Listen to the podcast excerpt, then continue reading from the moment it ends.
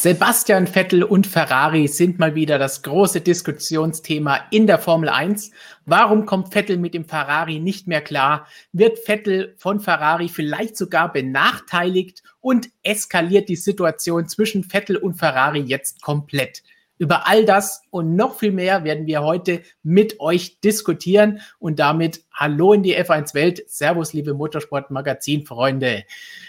Wie immer ein heißes Thema, das uns bei diesen Temperaturen noch heißer diskutieren lässt und das natürlich zusammen mit euch und mit Christian und Jonas, die heute hier mit uns diskutieren wollen.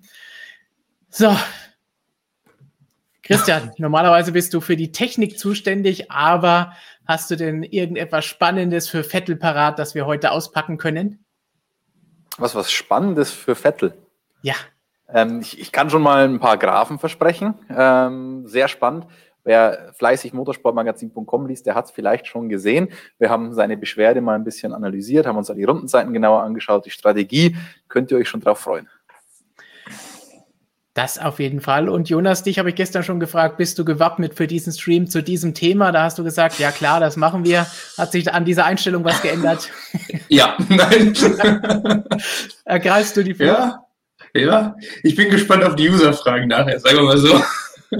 ja, aber Ach. zum Thema Vettel kann man immer viel sagen, speziell nach diesem Wochenende. Von daher würde ich sagen. Zuschauerfragen, die du angesprochen hast, wie immer ein wichtiges Thema bei uns. Da kommen wir nachher dazu. Als Info vorweg, wie auch letzte Woche sind wir heute schon am Dienstag unterwegs, denn morgen und übermorgen fährt schon wieder die Formel E mit dem gefühlt 53. Rennen in Berlin. Und da müssen wir natürlich auch weiter von berichten, auch in diesen Formel 1 Triple-Header-Wochen. Deswegen heute schon der Stream. Nächste Woche gibt's dann auch wieder den gewohnten Mittwoch, wenn alles ganz normal verläuft. Aber bis dahin wollen wir heute natürlich unser Hauptthema über Sebastian Vettel und Ferrari besprechen. Und danach seid ihr wie immer die Protagonisten dieses Streams. Ihr stellt die Fragen, ihr sagt, um welche Themen es gehen soll. Wenn ihr die Wiederholung anschaut, ihr wisst, wie das funktioniert mit dem Hashtag AskMSM in den Kommentaren. Wenn ihr live zuschaut, einfach die Frage in den Live-Chat stellen oder als Super-Chat stellen. Dann habt ihr auch garantiert eine Antwort oder eine Erwähnung heute sicher und unterstützt uns dabei, dass wir noch mehr Videos und Artikel für euch liefern können und vielleicht auch mehr Graphen, die Christian bastelt. Das klingt doch schon mal nicht schlecht, oder? So, und jetzt, nachdem auch immer mehr von euch hier in unseren Stream gefunden haben, haben wir die Einleitung fast vorbei. Denn wenn bei diesem Thema Vettel und Ferrari müssen wir vielleicht so einen kleinen Disclaimer vorne wegschieben. Seid nett zueinander, wenn ihr im Chat und in den Kommentaren diskutiert. So ein bisschen nach dem Motto diskutieren und argumentieren, aber nicht beschimpfen oder beleidigen. Das wollen wir doch hier in unserer MSM-Familie nicht sehen. So, dafür geht es jetzt los mit Sebastian Vettel und Ferrari eine eigentlich unendliche Geschichte in dieser Saison, würde ich fast schon sagen. Und wir wollen uns jetzt einfach mal fünf verschiedene Aspekte anschauen, die alle auf Fragen von euch oder Kommentaren von euch unter unseren letzten Videos basieren. Und da fangen wir an mit einem ganz, ganz spannenden Thema. Sebastian Vettels Dreher gleich nach dem Start am vergangenen Sonntag war leider das Rennen so gut wie gelaufen für Sebastian. Und da haben wir auch passend einen Kommentar oder zwei haben wir sogar, die wir dazu jetzt uns anschauen wollen. Einerseits haben wir diesen hier von Speedy. Mir kann keiner erzählen, dass das an Vettel allein liegen soll. Das bezieht sich wahrscheinlich komplett auf die Situation, jetzt nicht unbedingt nur auf den Dreher, sondern um alles, was sich dabei Sebastian Vettel gerade ereignet. Und passend zu unserem ersten Thema mit dem Dreher haben wir von Alois Jakob den Kommentar. Wieso glaubt ihr, dass die Zuschauer blöde sind? Schaut euch den Vetteldreher doch bitte genau an. Er wurde gleich von zwei anderen Rennwagen von der Fahrbahn gedrängt und konnte gerade noch so eine Karambolage verhindern. Vettel musste zweimal ja. extrem gegenlenken. Bin mir jetzt nicht sicher, ist das ein absolut seriöser Kommentar oder ist das eher ironisch gemeint? Beides ist möglich, glaube ich. Ich glaube, wir können einen Spendenaufruf für eine, für eine Brille machen für Alois Jakob. mhm. Ähm, ich glaube, wir sehen das ein bisschen anders, dass Vettel so sehr unter Bedrängnis war, dass er sich quasi nur noch drehen konnte und gar kein anderer Ausweg war. Ja, der, ja, der Körper, der kam gefährlich nah. Also, der ist auf einmal so vorgesprungen, das war ganz gefährlich, ja. Also, naja. Da fand ich die, Stefan, hast, wir haben heute noch ein bisschen geschrieben und da hattest du noch eine andere Theorie irgendwo im Internet gefunden, in den Unweiten des Internets. Ähm, über ein, ein rotes Lichtchen, das da hinten am Ferrari geblinkt ja. haben soll. Ähm, ich finde die Theorie finde ich noch besser als die jetzt. ähm, also, also das ist ja ziemlich abstrus, muss ich mal gestehen, weil da war ja wirklich niemand, der Sebastian da großartig bedrängt hätte oder reingezwängt hätte in den Körb. Also da war schon noch genügend Platz. Und Sepp meinte, ja, er wollte sich aus allem raushalten, hatte so einen guten Start. So überragend gut war der Start jetzt auch nicht. Er hatte eine Position gewonnen, war also ganz okay. Ähm, und dann wollte er sich aus allem raushalten, ist halt viel zu weit innen gefahren auf den Körper und hat dann Gas gegeben was dann zum Dreher geführt hat. Ähm, weil ich es gerade schon angedeutet hatte, es gab einen User-Kommentar, der meinte, Sebastian Vettel hätte sich gedreht, weil es Probleme am Motor gegeben hätte. Man hätte da die rote Leuchte hinten gesehen, die man sonst nur sieht. Also entweder es regnet, das hat es offenbar nicht getan in Silverstone, oder die MGUK würde aussetzen, also die 163 PS nicht liefern, was am Start eher ungewöhnlich ist. Da werden sich viele noch jetzt an Nico Rosberg 2016 in ähm, Spanien erinnern, als er da mal im falschen Motormodus war. Aber tatsächlich ist das so, wenn du vom Gas runtergehst und die erste Kurve, die ist beim Qualifying ganz easy Vollgas, aber im Renntrim vor allem erste Kurve des Rennens, erste Runde überhaupt nicht. Also da muss man schon richtig vom Gas gehen.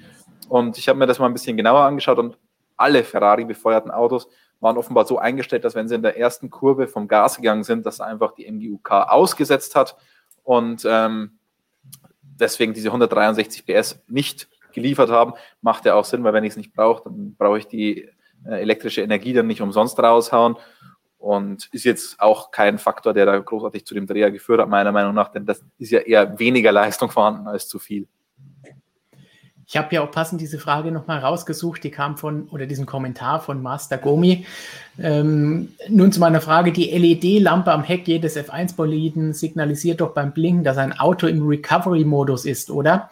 Warum ist also beim Start Vettels Wagen der einzige, der in diesen Modus fällt? Hab mir ein paar Mal den Start aus verschiedenen Kameras angeschaut und sein Auto war das einzige. Möchte hier nichts unterstellen, aber trotzdem verdammt komisch. Also ich habe mir das auch nochmal angeschaut aus verschiedenen Onboard-Perspektiven und man konnte es meiner Meinung nach bei allen Ferrari-Boliden sehen, dass sie da an der Stelle äh, die MGUK ausgesetzt hat. Also Recovery-Modus ist auch nicht ganz korrekt. Das heißt halt nur, dass die MGUK in dem Moment nicht äh, liefert. Also das heißt, die 163 PS fehlen.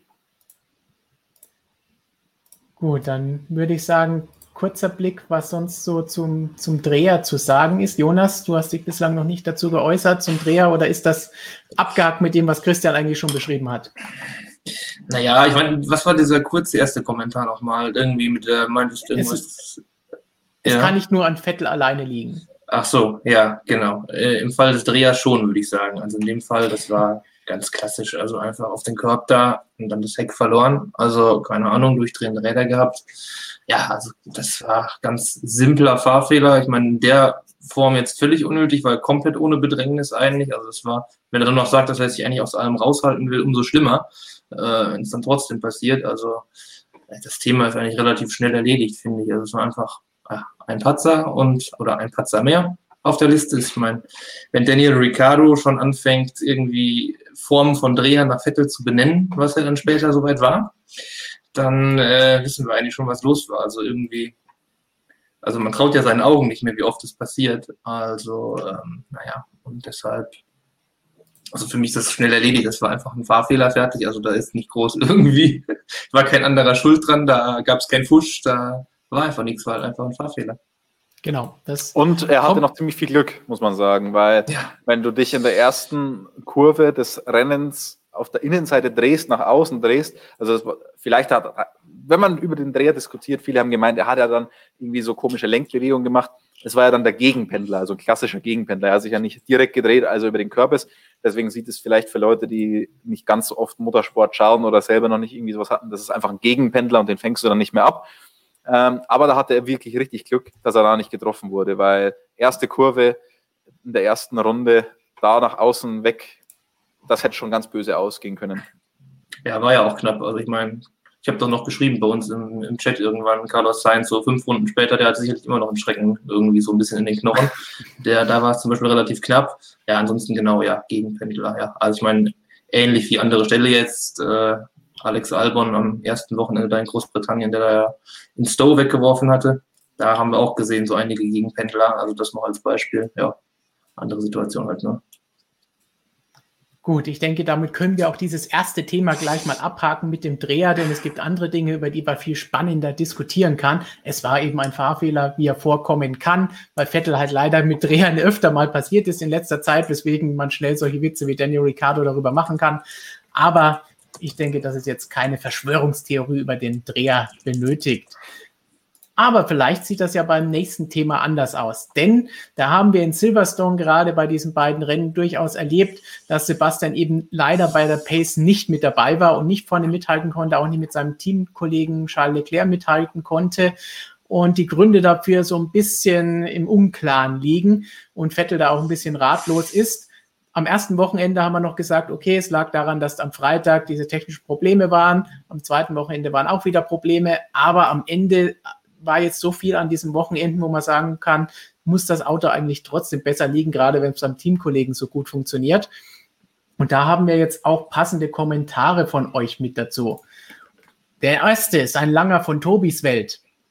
Ja, über das ganze Wochenende verteilt sind wieder Dinge geschehen, wovon, wo wir von außen nur rätseln können, was das Team intern genau abläuft. So resigniert am Funk habe ich ihn schon eine Weile nicht mehr gehört. Das Auto macht ganz komische Dinge und dass Vettel da nicht die Pace hinbekommt, ist dann auch schwierig, wenn Balance und das Gefühl über den Popometer nicht kommt.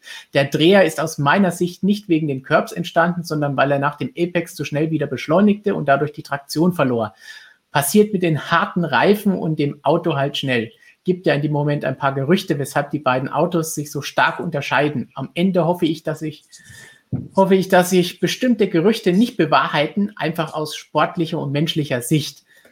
Diese Gerüchte, die Tobi hier noch nicht nennt, haben andere dann schon eher genannt. Zum Beispiel Hans Eckert. Der Dreher von Vettel in der ersten Kurve war sehr eigenartig. Soweit ich weiß, hatte Sainz auch die harten Reifen. Er kam mit wesentlich höherer Geschwindigkeit durch die erste Kurve und hatte überhaupt keine Probleme.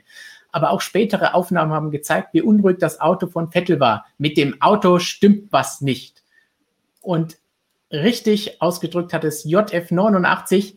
Ganz ehrlich, ich sehe Vettel auch oft kritisch. Aber mir kann niemand erzählen, dass er mit dem gleichen Auto dauerhaft eine halbe Sekunde langsamer als Leclerc ist. Da kann irgendetwas mit seinem Chassis nicht stimmen. Das sind nicht zwei gleiche Autos.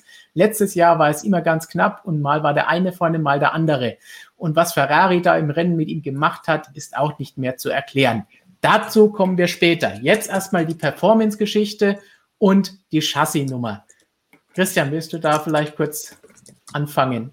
Also zu, zum einen vielleicht ähm, der Dreher, noch, noch mal ganz kurz, weil noch ein interessanter ja. Kommentar zum Dreher drinnen war. Ähm, der Unterschied von Sepp zu allen anderen an der Stelle war halt, dass er schon über den Curb ist und dann einfach zu viel Gas. Und der Curb hat halt den Ferrari ein bisschen unruhig gemacht und dann hat er zu viel Gas in der Situation gegeben. So würde ich das mal sagen. Also es war eine Kombination aus verschiedenen Sachen. Und weil ich es jetzt in den Kommentaren auch immer wieder lese, wir sagen halt Dreher, wir sagen nicht der Gegenpendler und dann dieser 90-Grad-Dreher oder was auch immer. Also äh, dann braucht man jetzt auch nicht christlicher als der Papst, Papst sein, glaube ich, an der Stelle. Ähm, ähm, Christian, ganz kurz, passend dazu ja. haben wir von Adrian etwas. Ihr redet immer vom Curb, aber war nicht eher das Problem, dass der hintere rechte Reifen innen auf dem Gras und Dreck war? Ich meine, der Curb in der Kurve ist jetzt nicht so stark. Ja, ich, ich muss gestehen, also ich habe die Kommentare im, im TV gehört. Ich muss gestehen, so viel richtig Dreck habe ich da nicht gesehen. Also ich fand, das war schon ein ganz normaler Körb. Das ist jetzt auch nichts, wo groß Kiesbett oder sonst irgendwas innen ist. Oder habt ihr da viel Dreck gesehen? Nee, also ich würde sagen, wir waren nicht in Scheppel. Also das war nicht das berühmte Loch, wie es im TV hieß. Äh, nee, also ich denke auch einfach, ja, meine, der eine Kommentar hat es eigentlich auch ganz gut geschildert, ansonsten noch ähm, zu früh vielleicht auch im Gas gewesen, genau, und dann mit den harten Reifen, ja, kam vielleicht so einiges zusammen, aber ich denke auch vor allem hat der Körper einfach, ja. Also Dreck wüsste ich jetzt auch nicht, ne. Ja, Gras vielleicht ein bisschen, aber ja, das war es dann aber auch. Aber es war jetzt nicht so, dass da großartig Dreck aufgewirbelt würde. Er war halt dadurch auch logischerweise relativ weit weg von der Ideallinie. Das heißt, die Reifen werden dann vielleicht ein bisschen dreckig. Dann kommt einfach der Körper dazu, dass das Auto ein bisschen versetzt da drauf. Dann äh, die harten Reifen vielleicht noch nicht ganz auf Temperaturen. Da kommt halt viel zusammen. Ja. Ähm, aber jetzt zur Performance. Genau. Ich muss gestehen, ich habe Sepp auch selten so ratlos erlebt. Ja. Man muss dazu sagen, wir sind ja nicht an der Strecke aktuell und wenn wir an der Strecke wären, dürften wir auch nicht ins Fahrerlager. Deswegen sind wir auch nicht an der Strecke. Ähm, deswegen sehen wir nicht so viel von den Fahrern, wie wir normalerweise sehen. Also das heißt, man sieht die nicht durchs Fahrerlager laufen, kann sich da kein eigenes Bild machen, hat auch nicht ganz so viele Media-Sessions wie sonst. Aber all das, was ich von ihm am Wochenende gesehen und gehört habe, äh, muss ich schon sagen, so ratlos habe ich ihn selten erlebt. Und ähm, auch am Funk dann, ähm, worauf wir später noch zu sprechen kommen, so deutlich gegen das Team schießen habe ich ihn auch noch nie gehört. Also da ist schon irgendwas im Argen.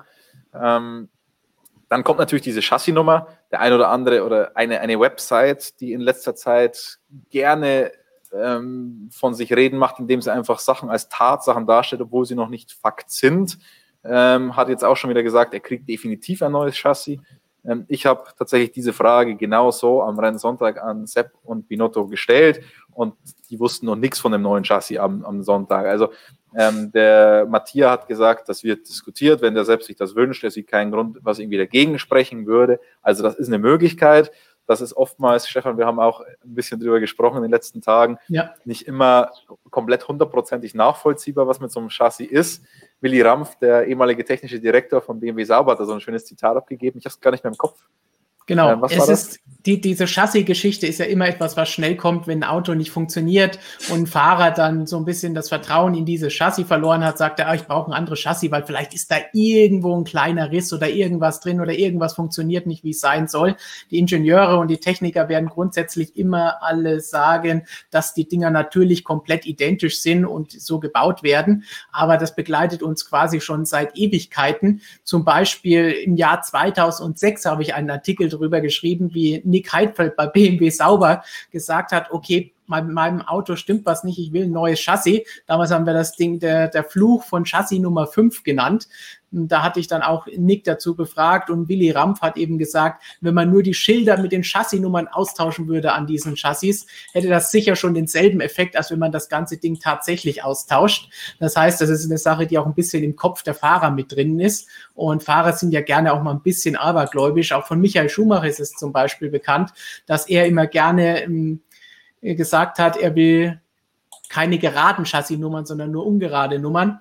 Und äh, da hat das Team auch mal irgendjemand, ich weiß leider nicht mehr genau wer, gesagt, okay, er hat das sicherlich gewusst, aber im Zweifel haben wir einfach nur die Nummer ausgetauscht und den Aufkleber anders drauf gemacht, den man da drauf macht. Und war trotzdem noch das gleiche Chassis, aber er war zufrieden. Und so ist das da manchmal ein bisschen mit diesen Aberglauben bei den Rennfahrern. Aber ja, man sieht, es wiederholt sich immer wieder. Und wenn es Sepp vielleicht so ein bisschen mehr Selbstvertrauen gibt, warum mhm. sollte man das Ding nicht tauschen? Es ist in der Formel 1 auch relativ normal, Chassis zu tauschen. Lewis Hamilton fährt in dieser Saison in den Rennen, die wir bislang hatten, bereits mit seinem dritten Chassis. Die ersten Rennen hat er äh, mit der 01 bestritten. Danach ist er für das erste Silverstone-Rennen auf die 02 gewechselt. Und jetzt beim zweiten Silverstone-Rennen hatte er die Chassis Nummer 4. Das heißt, vielleicht nach dem Reifenschaden haben sie gesagt, okay, sicherheitshalber neue Chassis doch nochmal. Aber Unterschied bei der Performance hat es nicht gemacht bei ihm. Und die Probleme, die Mercedes am letzten Wochenende hatten, lagen nicht am Chassis. Das haben wir bei Bottas gesehen, der alle Rennen mit dem gleichen gefahren ist. Aber so viel der kleine Chassis-Exkurs. Wo, wobei ich trotzdem nicht ausschließen will, dass irgendwas mit dem Chassis sein kann. Ja. Also es kann immer sein. Ähm, minimale Fertigungstoleranzen, Haarrisse, irgendwo mal beim Laminieren was ganz geringfügig anders gemacht. Und das kann dann schon einen Einfluss haben, ähm, den man vielleicht nicht mal richtig messen kann, weil man nicht alles immer wunderbar messen, perfekt messen kann, auch daran. Äh, auch, auch das gibt es in der Formel 1. Und im Zweifel würde ich es halt einfach mal probieren man hat ja sowieso immer ein Chassis da, ist jetzt nicht so, wie der ein oder andere sagt, er muss dann nach Maranello und den Druck machen, dass sie ihm ein neues Chassis bauen. Nein, es gibt ja sowieso ein Ersatzchassis. Ähm, ist natürlich viel Arbeit, man muss das komplette Auto umbauen, aber man hätte es vielleicht schon mal vom ersten aufs zweiten Wochen, aufs zweite Silverstone-Wochenende machen können. Vor allem dann hätte man noch einen besseren Vergleich gehabt, weil man wieder identisch auf der gleichen Rennstrecke ist. Also ja. das hätte vielleicht schon Sinn gemacht zwischen den Rennen. Die Möglichkeit hätte es auch gegeben, aber ich hoffe, dass man es jetzt einfach in Barcelona macht. Und wenn dann irgendwas immer noch nicht so läuft bei Sepp, dann muss man sagen, okay, daran kann es nicht liegen. Ja, aber ist auf jeden Fall interessant, weil man muss ganz klar sagen, dass er so drum kämpfen muss, um überhaupt in die Punkte zu kommen. Das hat ja das Autofahren auch nicht verlernt. Irgendwo muss da ja was begraben sein, Jonas. Ja, also es ist ja jetzt auch schon im, im, ersten Rennen so gewesen und da hat er sich ja aufgeopfert im Mittelfeld, hat er ja gekämpft gegen Alpha Tauri und was weiß ich alles. Und auch jetzt, gut, das, das Taktikthema haben wir ja gleich dann sowieso noch, ja. dass er da wieder auch an, an Raikön vorbei musste, was dann auch selbst gegen den Alpha irgendwie so, ja, normalerweise einfach so im Vorbeigehen gehen sollte. Und auch das, also alles ein Kampf. Da ist ja nichts mehr, läuft ja von alleine. Das ist schon sehr, sehr komisch. An diese Chassis-Theorie, vielleicht ist da was, ja, mein Gott, ich glaube, es dann aber eher, wenn das jetzt getauscht wird, wer weiß. Also vielleicht ist halt wirklich was, okay, aber es vielleicht auch wieder diese einfach psychologische Komponente, die dann vielleicht da vielleicht wieder mehr bringt. Weil ansonsten, naja, der Abstand einfach, klar, der ist jetzt eklatant gewesen auf Leclerc. Das ist ja der Wahnsinn gewesen jetzt in äh, beiden Rennen und Qualifyings in Großbritannien. Man darf aber auch nicht vergessen, im Vorjahr war der auch schon, äh, ich glaube, sechs Zehntel vorne im Qualifying der Leclerc. Also vielleicht liegt es auch einfach an Silverstone, dass der Leclerc da so gut zurechtkommt. Ähm, oder der Vettel nicht mehr, wer weiß. Ähm, ja, also es ist halt wirklich seltsam. Und generell diese ganze verschwörungstheoretische, ja, SCH. Punkt, Punkt. ähm, naja, also ähm, sicherlich ist Vettel jetzt nicht mehr so die äh, Nummer eins im Team, der jetzt vielleicht im Zweifel dann nicht die Vorzugsbehandlung da bekommt. Aber dass da jetzt rumgefuscht wird und was weiß ich, was man da alles hören kann, na, also man, da schießt da sich Ferrari auch eh ins eigene Bein. Ne? Also, ja. ja, deshalb, also. Ja sehe hier zum Beispiel von Paulo die Frage, stimmt ja, dass Vettel, Vettel ein anderes Chassis als Leclerc benutzt? Also ist es natürlich nicht das, das gleiche, weil sie fahren natürlich zwei verschiedene, aber von der, genau, von, von, ja. von der Spezifikation sollten sie schon, auch wenn wir es natürlich jetzt nicht wissen, identisch sein. Also da braucht man keine Angst haben, dass da eins irgendwie ein Upgrade ist und besser wäre. Nee, während der Saison sowieso nicht. Also ja. ähm, Chassis sind ja auch homologiert, die Monocoques. Also da braucht man sich keine Gedanken machen, dass er da irgendwie was, auf, was hat, was auf technisch noch nicht auf dem neuesten Stand ist.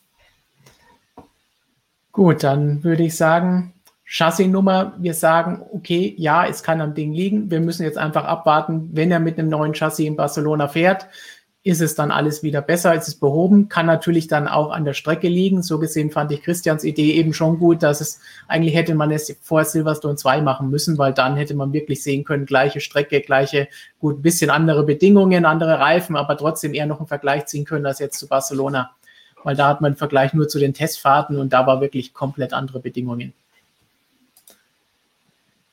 So, von der Performance kommen wir zu dem, was Christian und Jonas eben schon angesprochen haben der Strategie und tja, dem Ton, dem Umgangston bei Ferrari, der dann in unserem fünften Aspekt auch nochmal mit, mit hineinspielt. Aber jetzt vielleicht nochmal allgemein die Strategie, wo wir ja auch ein paar schöne vorbereitete Grafiken von Christian haben. Da würde ich sagen, übergebe ich doch gleich gerne an dich.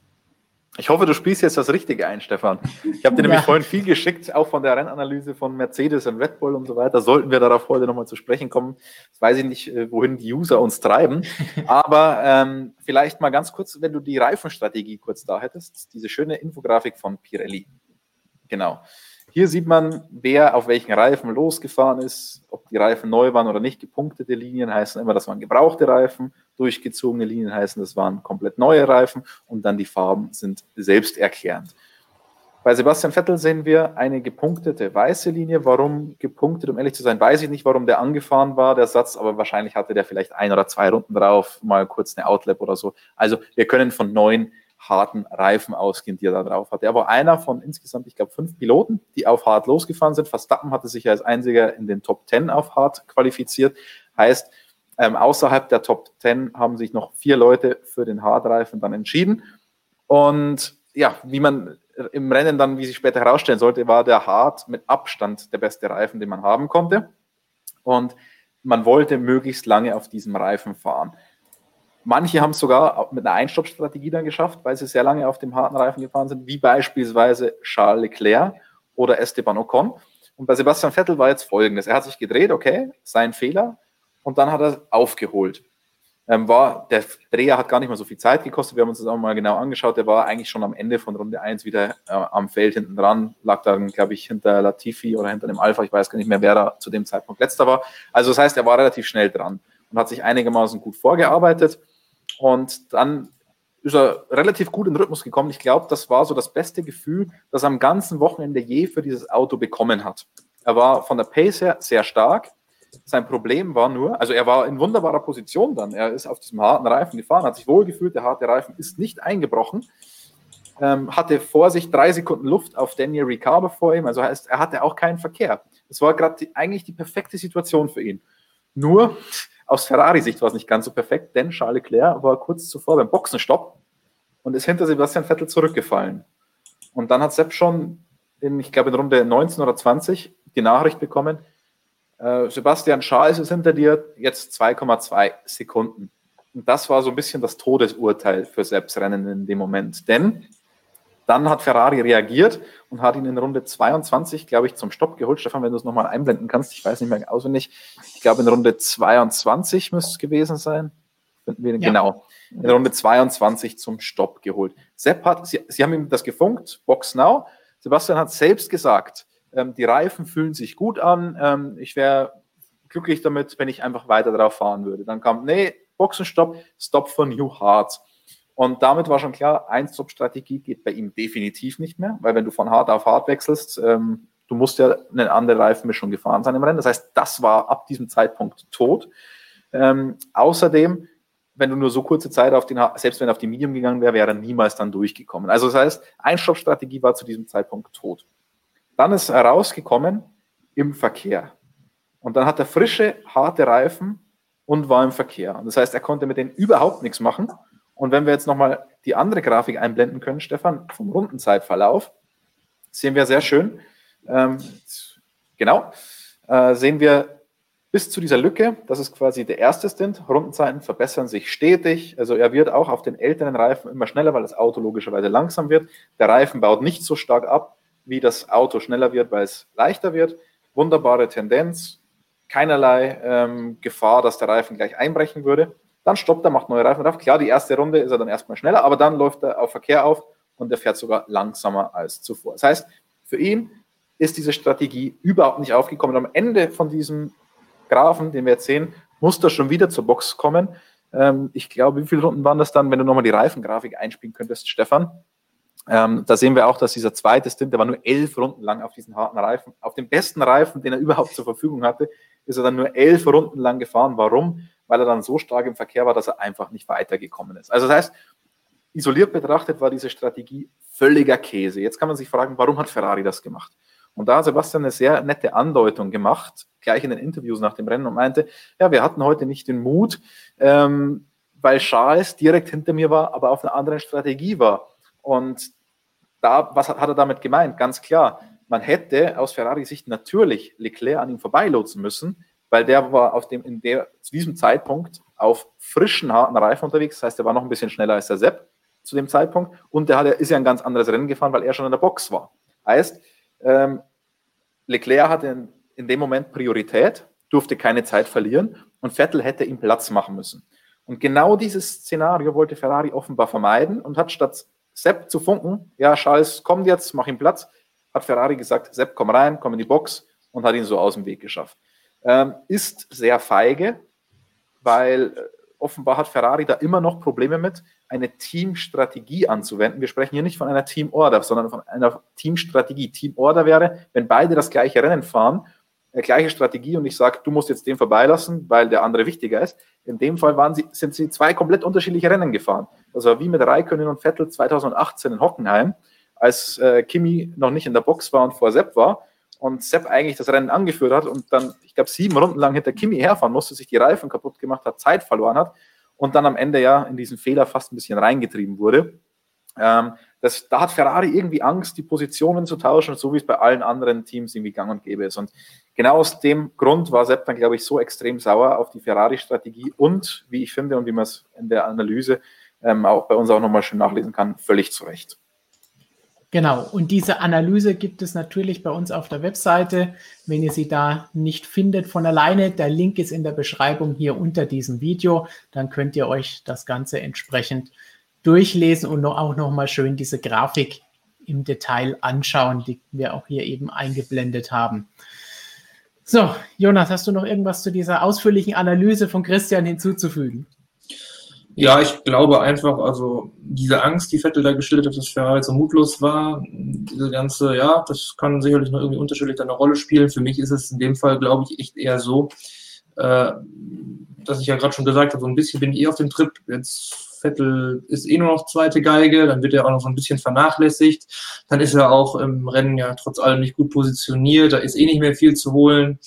Ich glaube, dann ist einfach die Strategieabteilung so drauf da bei denen, die gucken dann auf Leclerc, dass da alles gut geht und dann ist Vettel halt erstmal egal, macht man halt irgendwas und dann ist gut. Also so ein bisschen, weiß ich nicht, kleine Vernachlässigung sehe ich zumindest mal, würde ich sagen. Das, glaube ich, spielt da fast eher die Rolle. Dann holen die den halt irgendwie rein und dann, ja, war es das halt. Kriegt er so die, ja, wir haben ihn dann gestoppt und haben alle Pflichtsätze abgehakt und dann ist auch gut, Strategie. Ja. Den Begriff Vernachlässigung werden wir gleich noch brauchen, weil ich glaube, das ist auch eine wichtige Unterscheidung zwischen dem, was Jonas eben gesagt hat und dem, was vielleicht andere geschrieben haben in unseren Kommentaren, wie wir gleich sehen werden. Wir hatten natürlich auch eine Frage zur Strategie oder einen Kommentar von Christoph in diesem Fall. Jetzt mal ganz ehrlich, ich muss Vettel hier verteidigen. Den Dreher vergesse ich jetzt mal, weil er ist auf äh, auf neun gekommen, aber dass man ihn nicht gefragt hat, hier kannst du mal Schal vorbeilassen, Nein. Man schickt ihn rein, ohne zu fragen, Vettel ihn auf jeden Fall vorbeigelassen. Gut, da muss man natürlich sagen, äh, das ist das, wovon man absolut ausgeht unter Teamkollegen in einem Top-Team mit einem Weltmeister, dass das der Fall ist. Allerdings müssen wir natürlich bei Vettel Leclerc die Geschichte vom letzten Jahr ähm, durchaus im Hinterkopf haben, auch wenn jetzt einige natürlich böse sein werden und sagen, ah, das ist doch alles längst vorbei. Aber auch da hätte war abgesprochen, ihn vorbeizulassen und Vettel hat sich dann nicht immer daran gehalten. Ja, Stefan, es gibt auch gerade einen ganz interessanten User-Kommentar, der genau das auch sagt. Aber ähm, dem widerspreche ich vehement. Sochi war was ganz anderes. In Sochi sind sie gegeneinander gefahren, da ging es um den Rennsieg. Jetzt sind die zwei komplett unterschiedliche Rennen gefahren. Und da sage ich einfach mal, der Vettel ist kein Arschloch, der dem Team in dem Fall einfach komplett dann das Ergebnis vermasselt, nur weil er ein größeres Ego hat und den Leclerc dann nicht vorbeilässt. Der wusste genau, in welcher Position er ist, hat das im Auto auch analysiert, sonst hätte das ja direkt nach dem Rennen nicht so sagen können in die TV-Kameras. Also der hat das schon verstanden alles. Und wenn man ihm das am Funk ordentlich auch nochmal erklärt, sollte man Zweifel daran haben, dann wird sich der auch nicht weigern. Also das wäre, ja. also wenn er das machen würde, dann wäre das für mich ein Kündigungsgrund. Ja, und dann wäre es ja auch so krass, dann genau einmal das, dann eskaliert es da komplett und dann hat er auch für mich, für jeden anderen Teamchef, wenn ich jetzt in einem anderen Team wäre, jeglichen Kredit verspielt, weil ich so mutwillig dann einfach mich nur noch dem Team in den Weg stelle, ja, das kann es halt gar nicht sein. Also das ist ja dann einfach so, sowas von unsportlich auch einfach. So einen hätte ich dann auch nicht mehr in meinem Team. Also, keine Ahnung. Und wenn ich Günther Steiner bei Haas bin.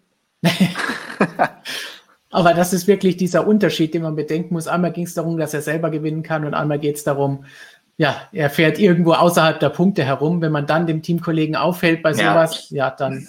Dann ist es ja völlig offensichtlich, dass es einfach nur mutwillig ist, um Leclerc zu schaden oder dem Team sogar zu Ferrari, schaden, ja. insgesamt zu schaden. Egal jetzt, wem er da konkret auf, wen Vettel da vielleicht konkret mehr sauer ist, so. Ähm, ja, nee, also das äh, ist wirklich was ganz anderes jetzt als Russland, genau. Also, weil da kann man immer noch sagen, ja, er hat ja irgendwie noch so sein eigenes Gutes im Sinn und das hätte er in dem Fall ja jetzt irgendwie gar nicht gehabt, weil was hat er davon? Nix. Ja. kein, kein, netter Kommentar von Thorsten. Was war bei Red Bull ja. mit Weber? Vettel ist ein Punkt, Punkt, Punkt. Ähm, Aber auch da ging es um den Sieg. Auch richtig. da waren sie nicht auf unterschiedlichen Strategien unterwegs und sind zwei verschiedene Rennen gefahren. Also, dass er ein Egoist ist, komplett. Also, da stimme ich zu 100 Prozent zu. Aber das muss ja ein Rennfahrer irgendwie auch sein. Ja. Also, ähm, dass, dass das auch nicht richtig war insgesamt aus menschlicher Sicht und so weiter, stimme ich auch zu. Aber wie gesagt, das sind zwei unterschiedliche Sachen, ob, ob er selber mit um den Sieg fährt oder da nur ein besseres Teamergebnis verhindern würde. Da müssen wir tatsächlich einen Unterschied machen.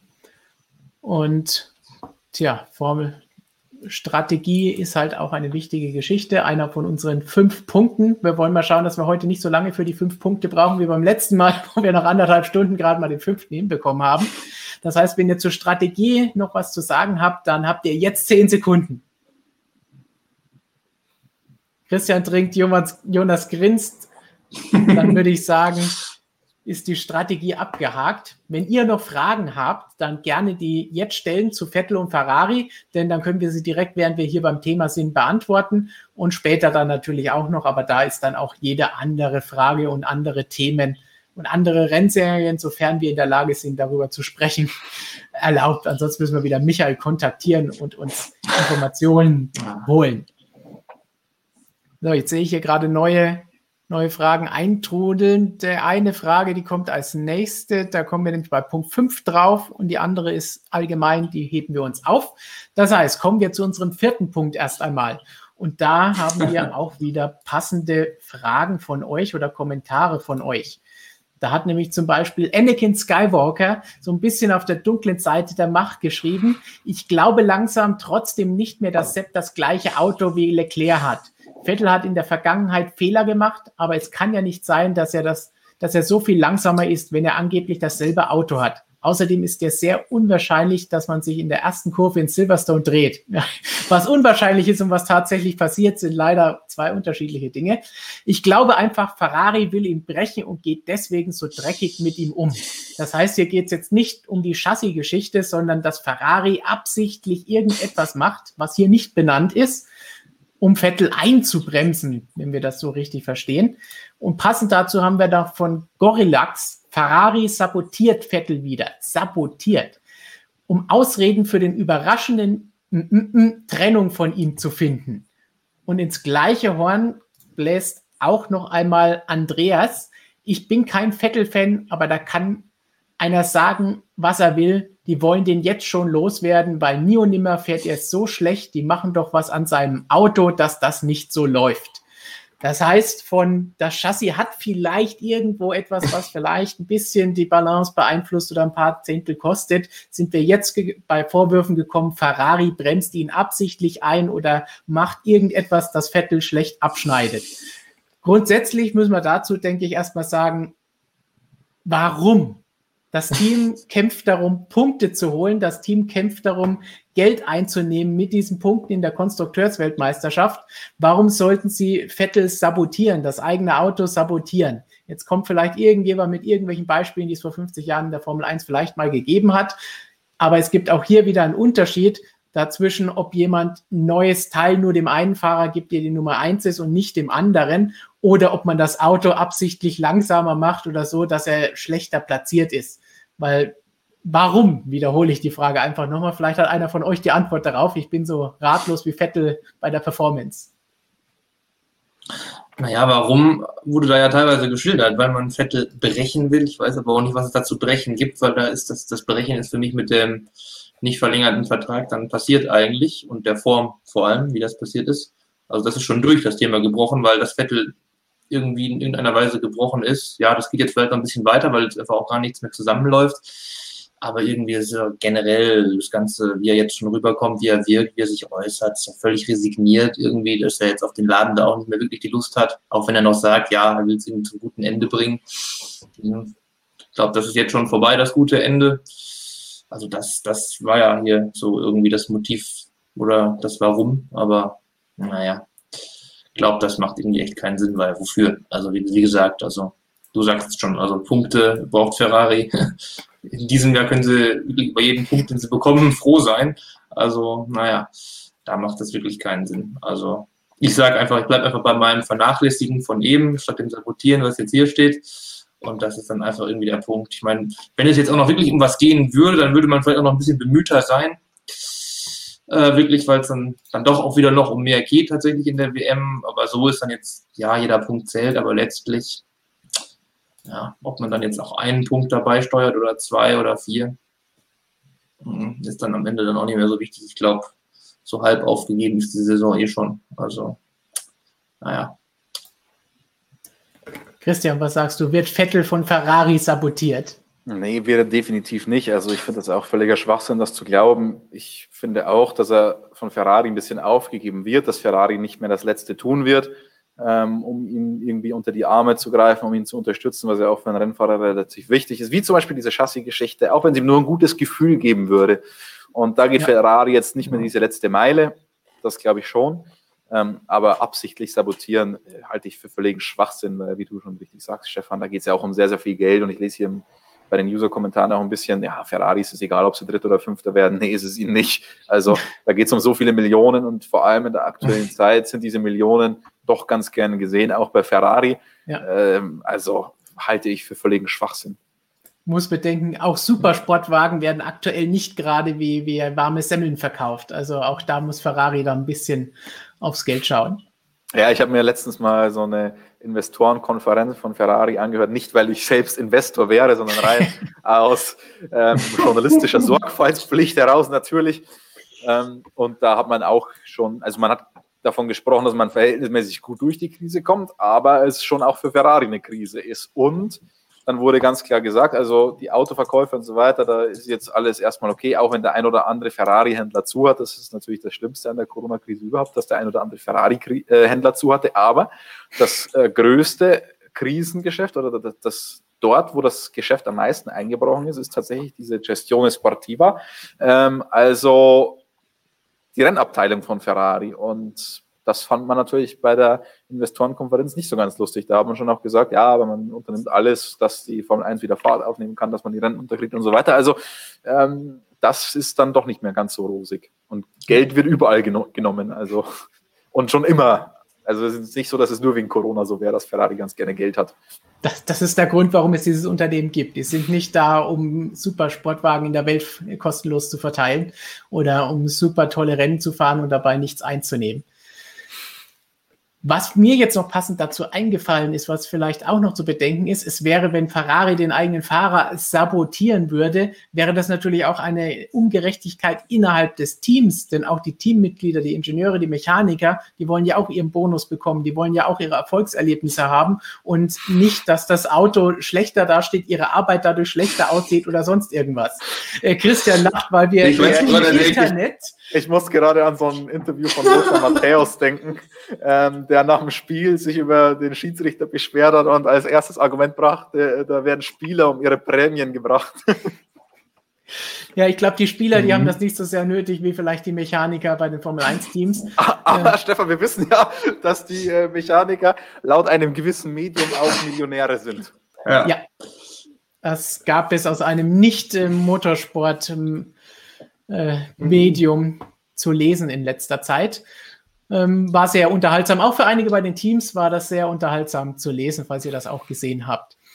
So, das Ganze leitet uns jetzt weiter zu unserem fünften Aspekt, was Vettel und Ferrari angeht. Und den habt auch ihr in euren Fragen hier öfter genannt und deswegen werden wir diese noch passend dazu einblenden. Zum Beispiel von FB Dreh 777. Wird Vettel die Saison bei Ferrari beenden?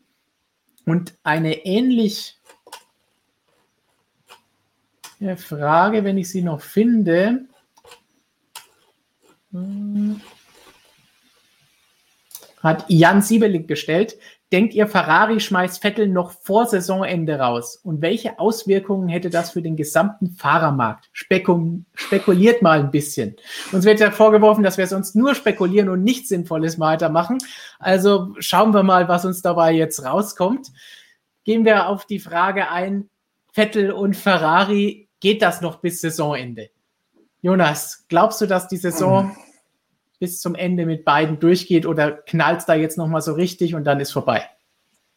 Ja, irgendwie, ich weiß es auch nicht so. Ich habe mir die Frage jetzt auch schon gestellt. Eigentlich würde ich sagen, ja klar, warum denn nicht? Weil auch nach wie vor sehe ich jetzt irgendwie nicht so die Alternative. Was sollen sie denn dann machen jetzt? Also es gibt Möglichkeiten, aber äh, warum? Also das macht, ob ich dann Giovinazzi reinsetze jetzt oder, oder ein Kimi sogar nochmal, keine Hülkenberg. Ahnung.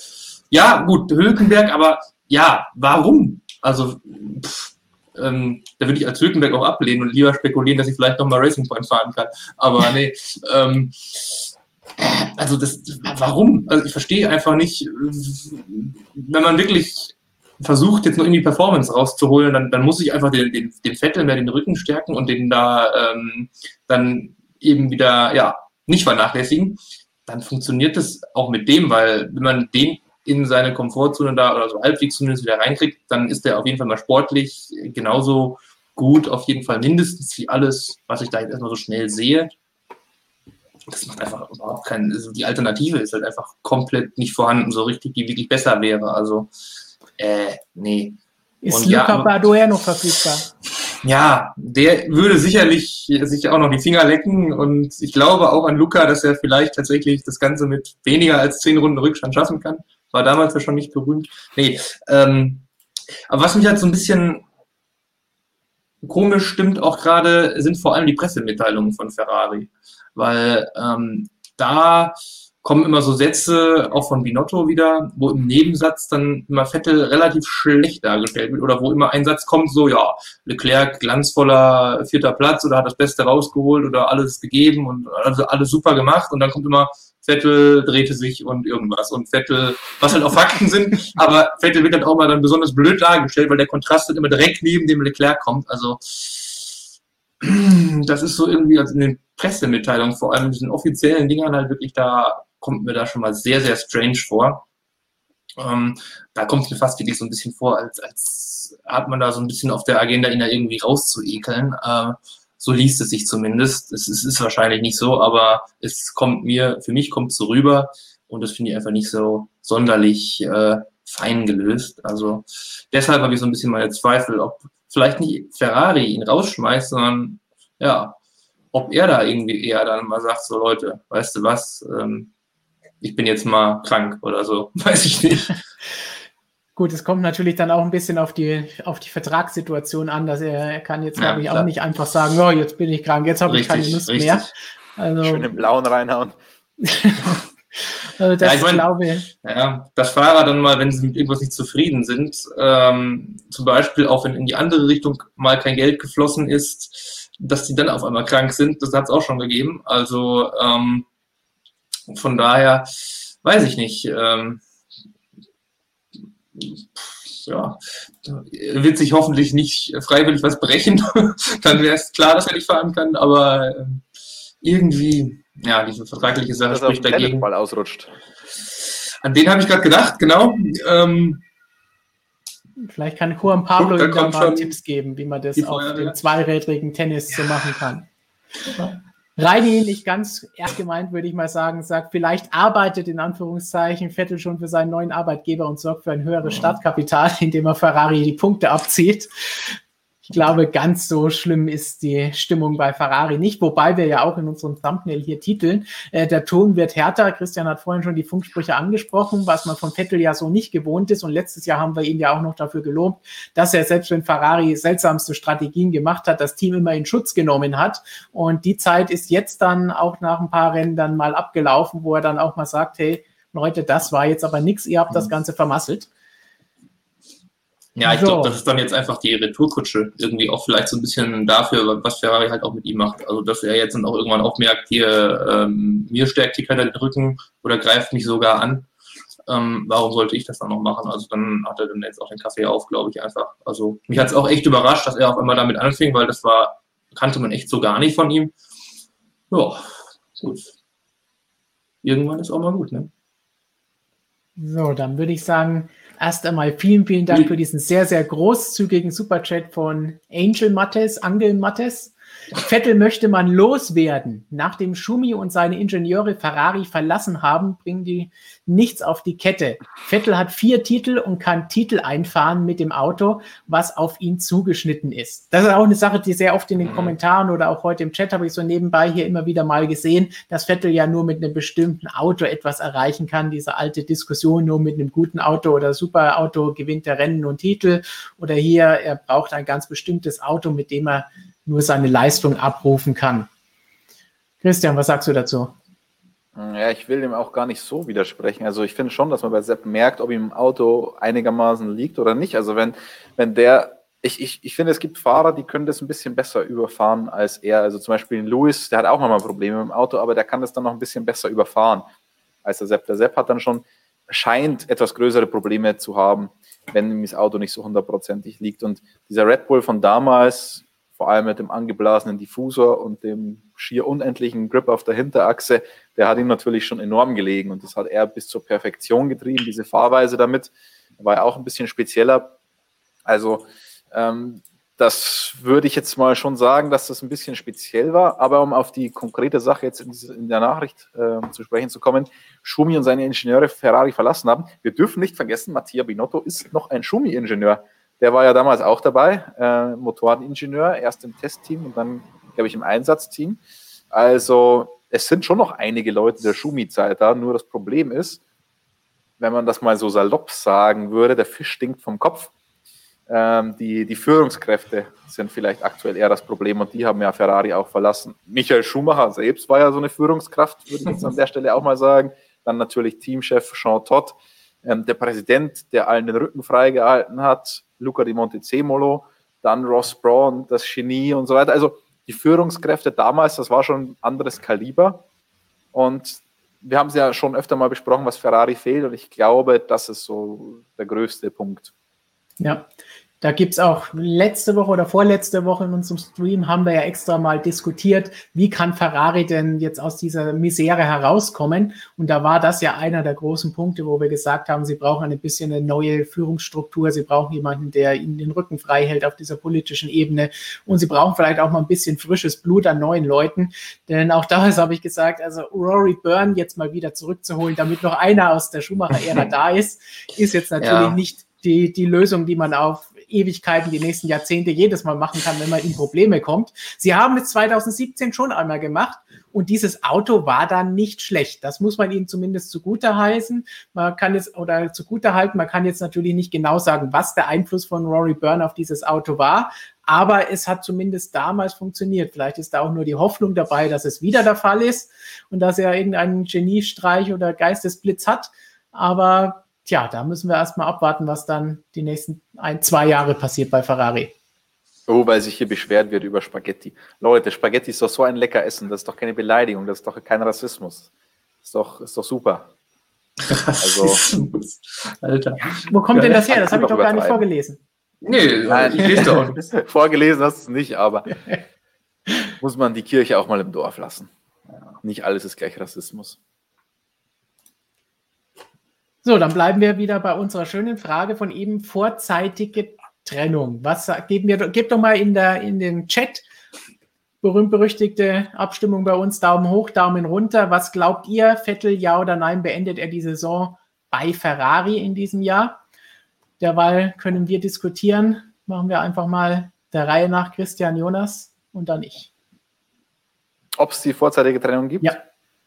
Ähm, ich, ich glaube nicht daran, dass das sind zu viele Faktoren dran, also vertragliche Sachen. Ferrari bräuchte halt auch einen Ersatz. Wäre der Ersatz dann schon Carlos Sainz, der bei McLaren frühzeitig rausgelassen wird, dann müsste McLaren einen Ersatz suchen. Das könnte dann vielleicht Daniel Ricciardo sein, der bei Renault rausgelassen wird, weil Fernando Alonso früher zurückkommt und so. Also irgendwie wäre das schon ziemlich viel, ziemlich krasse Kettenreaktion. Das erinnert mich so ein bisschen an den Motorwechsel damals ähm, von McLaren. ähm, als wir da in Singapur diese vier, fünf Pressemitteilungen zur gleichen Zeit hatten.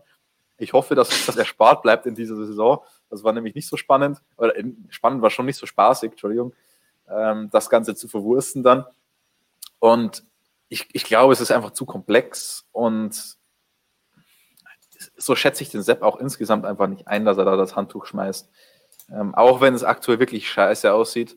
Aber ja, muss man durch. Und er lässt sich das ganz gut ja auch noch bezahlen. Also.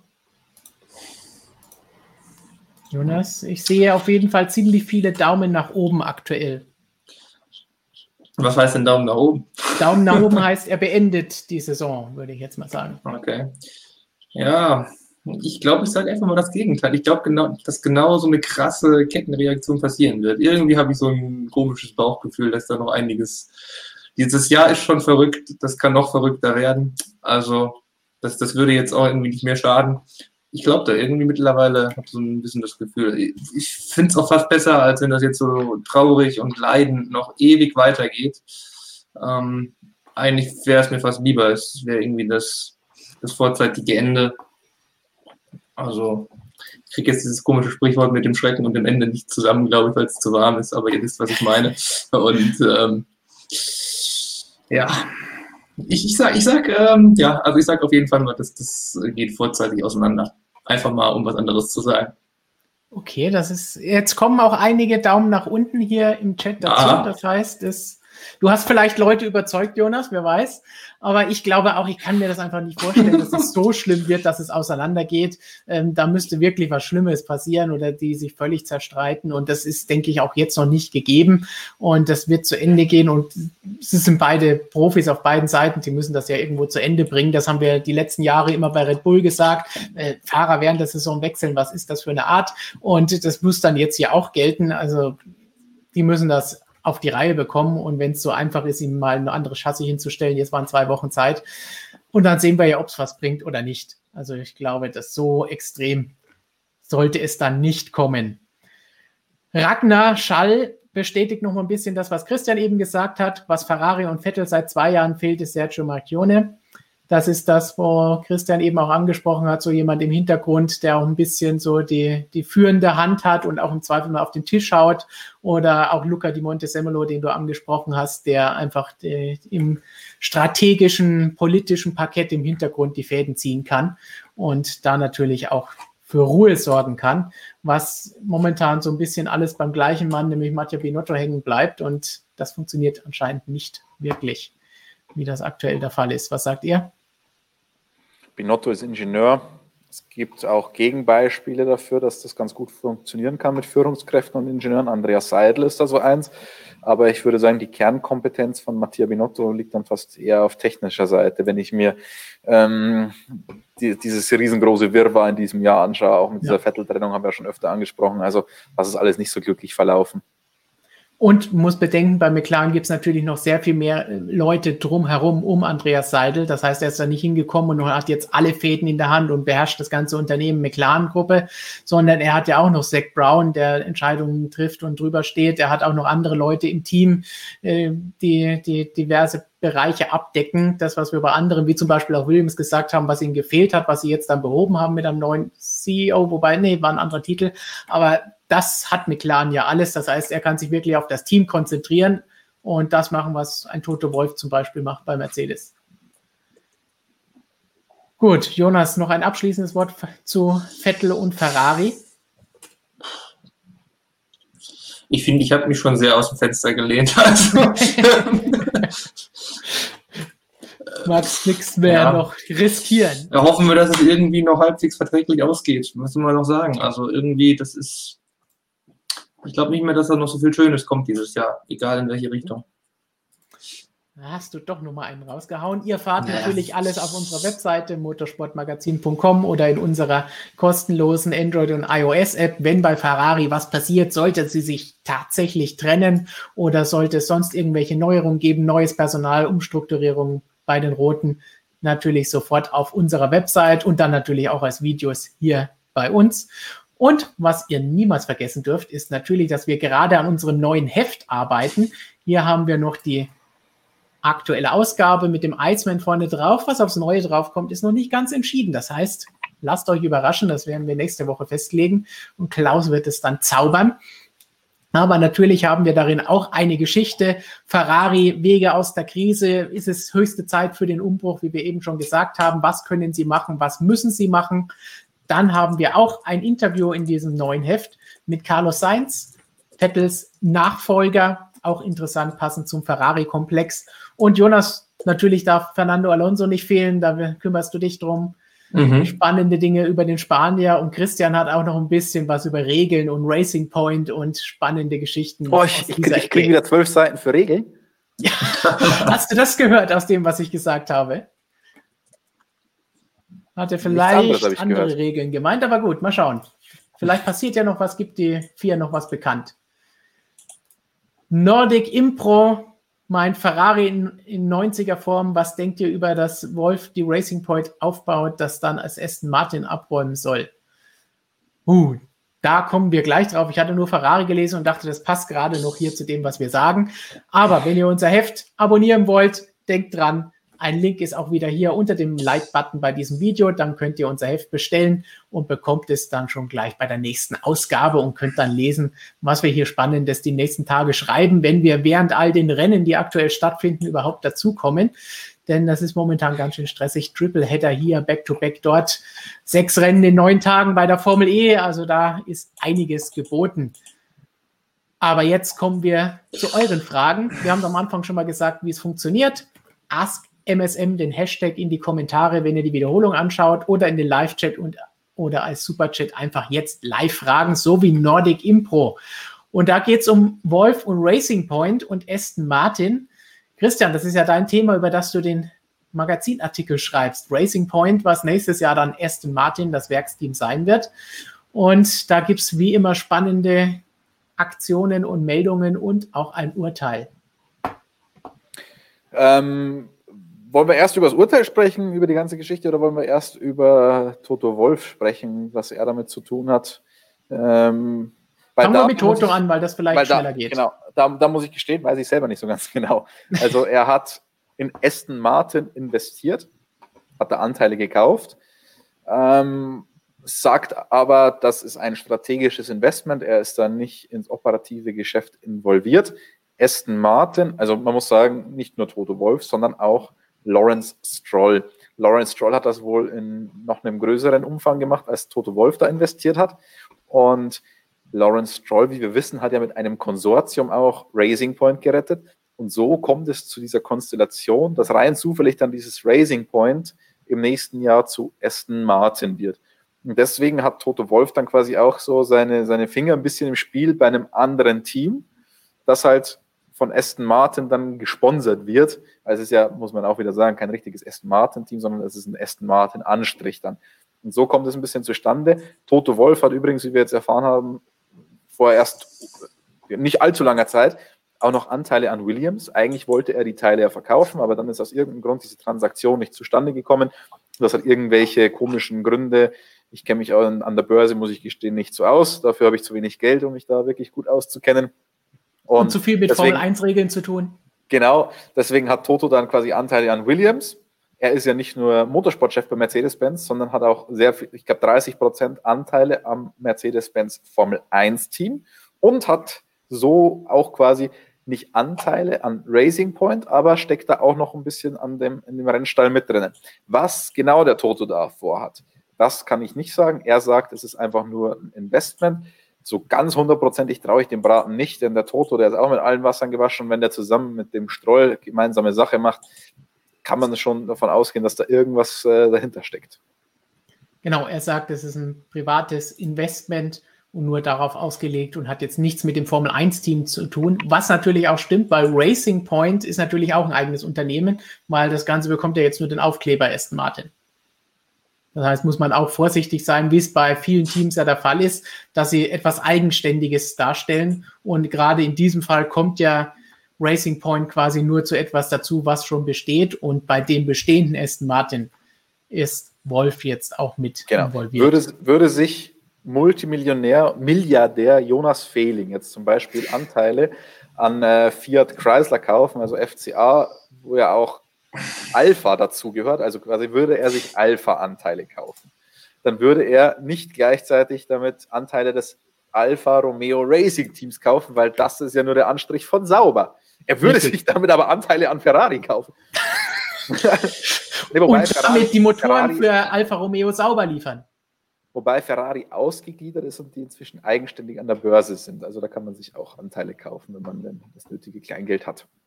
Gut, dass das alles so einfach zu durchblicken ist, oder? Deswegen liebe ich Formel 1, die ist schön einfach strukturiert, da gibt es keine komplexen Urteile, da ist alles straightforward und da kennen wir uns zumindest aus. Genau, da gibt es keine Einsprüche, keine Proteste, keine Berufungen, keine Berufungsgerichte, das ist alles ganz einfach. So ist es. Gut, ich sehe jetzt hier eine Toto-Nachfrage, die können wir doch gleich anschließen lassen von Daniel. Toto plant bestimmt die Weltmacht, äh, Formel 1 zu übernehmen. Quasi Bernie 2.0, der dann Druck ausüben kann. Ja, damit wurde er in der Vergangenheit ja schon öfter mal in Verbindung gebracht, dass er vielleicht der neue Formel 1-Chef werden mhm. könnte, wenn er nicht mehr bei Mercedes ist. Das ist jetzt erstmal nicht so gekommen.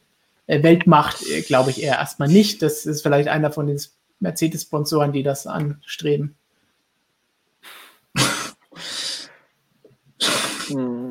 Also, Stefan, du hast ja schon angesprochen, das ist jetzt erstmal vom Tisch. Ich, man merkt ja aktuell, dass es ein bisschen Spannungen gibt zwischen mhm. Tote Wolf und Mattia Binotto. Und was man so hört, hat das wohl auch mit ein bisschen mit der Weltmacht zu tun. Dass Toto diese Weltmacht ganz gerne gehabt hätte, also Formel 1-Boss. Und äh, Mattia Binotto das offenbar wohl zu verhindern äh, wusste. Aber das ist jetzt vom Tisch. Und ja, Weltmacht macht er dann eben auf andere Art und Weise. Mit allen Formel 1-Teams, die man irgendwie beliefern kann. Der mächtigste Mann der Formel 1. Ist nicht der Formel 1-Chef, sondern Toto Wolf. Das könnte durchaus, könnte man auch, gibt es ja immer schöne Artikel und Themen, die 50. mächtigsten Männer der Formel 1 oder Personen der Formel 1, äh, könnten wir uns auch mal anschauen, wie das bei uns aussehen würde, wenn wir das ranken würden. Und ranken ist doch ein gutes Stichwort, also nicht ranken, wie unser Kollege Dieter ranken, sondern Ranking. Und da hat Teuk gefragt, erstmal vielen Dank für die Frage und die Unterstützung. Warum ist bei Christian Elben der negative Härtefall gewesen? Tja, Alex Elvin ist ja bei uns immer so ein hartes Thema, das auch in den Kommentaren immer stark diskutiert wird, warum er vielleicht nicht ganz die besten Noten bei uns bekommt. Ähm, warum ist er der negative Härtefall gewesen? Er hat doch sauber überholt und in Clean eher gute Pace gehabt. Vor allem performt er doch besser als Gasly letztes Jahr, oder nicht? Wird doch auch vom Team gelobt. Ja, also mein, da ist wenigstens einmal ein Team, das seinen Fahrer noch lobt, bevor es ihn dann in zwei Rennen auswechselt. Aber andere Teams machen das nicht, wie es bei Ferrari aktuell der Fall ist. Hm, Jonas, willst du antworten? ja, du bist angesprochen, Christian. Du sagst, warum ist bei Christian Elben der negative Härtefall? Aber die Frage ist nicht, Christian, warum ist bei dir, sondern warum ist bei Christian? Also kann Gut. die Frage rein theoretisch auch Jonas beantworten. Jonas, warum ist Elben bei Christian der negative Härtefall? Ich glaube, der ist eine Zeile verrutscht in dem Excel-Sheet, in dem wir das angeben. Ähm, oder? Das war der Grund. Also ganz einfache Antwort. Das Nein, ähm, ich, ich habe es ich hab's im Artikel auch nochmal geschrieben. Ähm, für mich war es eine enge Nummer zwischen Sebastian Vettel und Alexander Elben. Ich habe Sepp auch die schlechtere Note gegeben, muss ich dazu sagen. Ich habe Sepp eine 5 gegeben und habe Alex Elben eine 4 gegeben. Ähm, ich wollte jetzt nicht schon wieder krass auf den, auf den Sepp einhauen, der war letztes Wochenende schon negativer Härtefall bei mir. Und das ist ja nicht immer, dieser negative Härtefall ist ja nicht immer automatisch der schlechteste Fahrer für einen persönlich. Aber ähm, genau aus dem Grund, weil wir diese Frage jetzt schon wieder haben, genau aus dem Grund habe ich ihn zum negativen Härtefall gemacht, weil ich finde, er kommt insgesamt in der öffentlichen Wahrnehmung zu gut weg. Jetzt sagt er, er hat ein gutes Rennen, ist ein gutes Rennen gefahren, hat tolle Überholmanöver gezeigt. Ich habe mich da zwar gestern ein bisschen verrechnet, aber er ist von Platz 9 gestartet und ist auf Platz 5 ins Ziel gekommen. Er hat vier Plätze gut gemacht in diesem Rennen. Max Verstappen hat drei Plätze gut gemacht, also nur einen weniger in diesem Rennen, ist aber halt von Platz 4 gestartet und hat das Rennen am Ende gewonnen. Also, wenn du so weit hinten startest und dann nur einen Platz mehr gut machst als der Teamkollege und am Ende wieder drei, 40 Sekunden hinter ihm ins Ziel kommst, nicht ganz 40, vielleicht waren es 35, dann ist es für mich keine gute Leistung. Tut mir leid. Und dann hast du das Qualifying erstmal, salopp gesagt, ver, ja, du, du hast das Qualifying nicht toll gemacht. ähm, und warst dann im Rennen jetzt auch kein richtiger Überflieger. Und genau aus dem Grund ist er mein negativer Härtefall. Ähm, ich fand ihn, wie gesagt, jetzt am Rennwochenende nicht so schlecht wie Sebastian Vettel. Über die Vettel-Gründe haben wir schon ausführlich gesprochen und ich glaube auch, dass da nicht alles ganz im Reinen ist, aber wir wissen es aktuell nicht und dann muss man die Leistung so bewerten, wie man sie sieht. Und ähm, ja, deswegen äh, war, ist Gasly besser gewesen und so weiter. Die, genau diese Frage habe ich mir heute auch gestellt und ich würde mal sagen, das ist ein guter Aufhänger mal für eine ausführliche Analyse irgendwann, wenn wir mal wieder ein bisschen mehr Zeit haben. Mhm. Ich würde mal sagen, in Silverstone war er besser letztes Jahr. Das war, glaube ich, sein einziges Rennen, in dem er 2019 bei Red Bull irgendwas hingekriegt hat.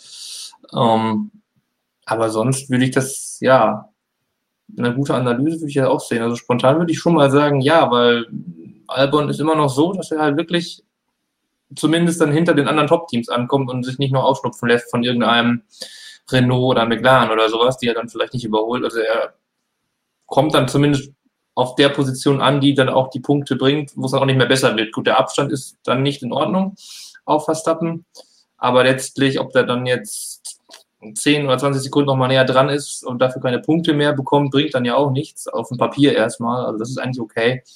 Also ich fand es jetzt im zweiten Rennen in Ordnung. Ähm, das Qualifying ist halt einfach ganz klar, dass äh, das reicht halt dann fast schon, dass man in irgendeiner Weise rechtfertigen kann, dass du den als negativen Härtefall nimmst. Äh, Qualifying, das geht nicht. Also da, da muss deutlich mehr kommen einfach. Dann tut er sich im Rennen dann denke ich mal auch leichter, wenn er dann nicht äh, sich durchackern muss, was auch eigentlich ein bisschen schneller gehen könnte. War gut, aber nicht so ganz reibungslos durchgegangen, wenn man gesehen hat bei Verstappen, wie gut dieser Red Bull wirklich ist. Ähm, ja, deshalb, also vor allem Qualify nachlegen, wenn es dann ein bisschen besser wird, läuft es vielleicht auch im Rennen besser. Also, ja. Und bei Albon will ich nochmal ganz kurz anmerken, wenn diese tollen Überholmanöver gezeigt werden, Ähm, da gibt es ja von der Formel 1 ein offizielles Highlight-Video, wo diese ganzen Albon-Überholmanöver jetzt von Silverstone gezeigt mhm. werden. Ey Leute, der hat da irgendwann eine Alpha außen ins Tor überholt. Ein Alpha, das langsamste Auto. Also auch hier bitte wieder die ja. Kirche im Dorf lassen. Ähm, das langsamste Auto mit einem Red Bull überholt, das das Rennen gewonnen hat. Und ähm, dieses. Da ist aber der schnellste ja. Fahrer drin in dem Auto. ähm, und stellen wir uns doch vor, Red Bull hätte dieses Rennen nicht gewonnen. Ich, ich kann mir auch Szenarien vorstellen, in denen Mercedes da taktisch ein bisschen klüger agiert hätte. Im, Nach Im Nachhinein lässt sich das leicht sagen. Ähm, aber dann hätte Mercedes Red Bull doch noch deutlich besser unter Druck setzen können. Und warum? Weil sie wieder zwei Autos da vorne drin hatten, weil sie zwei Fahrer hatten, die da vorne mit dabei waren. Und genau das fehlt halt Red Bull komplett jetzt seit Gasly und Albon die brauchen den zweiten guten Fahrer, der im Zweifel dann auch mal Mercedes unter Druck setzen kann, damit es nicht immer zwei gegen eins ist. Und das hatten sie mit Daniel Ricciardo, der war zwar auch am Ende ein bisschen langsamer als Max, aber der Ricciardo war in genau so einer Position, dass der da war, wenn Max halt nicht da war. Wenn Max seine Unfälle hatte, also diese sieben Fehler in sieben Rennen gemacht hat, da war der Ricciardo da. Und das ist der Albon nicht und das war der Gasly nicht. Und so einen braucht Red Bull mal wieder, wenn sie wirklich ernsthaft Spitzenteam sein wollen. Das ja. haben wir ja schon, schon öfter so gesagt und es, es ändert sich auch nicht. Und ja, seine Leistung reicht dafür aktuell nicht, wenn man diese Ansprüche hat. Und seit letztem Wochenende hat man ja vielleicht jetzt noch mehr Ansprüche, wie man auch hier an der Frage von Florian Vogt sieht. Ist Red Bull auf Mercedes-Niveau in Barcelona? Denn wenn das der Anspruch ist und auch Red Bull jetzt gesagt hat, hey, wir wollen jetzt Mercedes fordern und wollen vielleicht jetzt doch noch um den Titel mitkämpfen, dann muss natürlich in der Konstrukteurswertung auch noch ein bisschen mehr geboten werden als das, was Elben macht.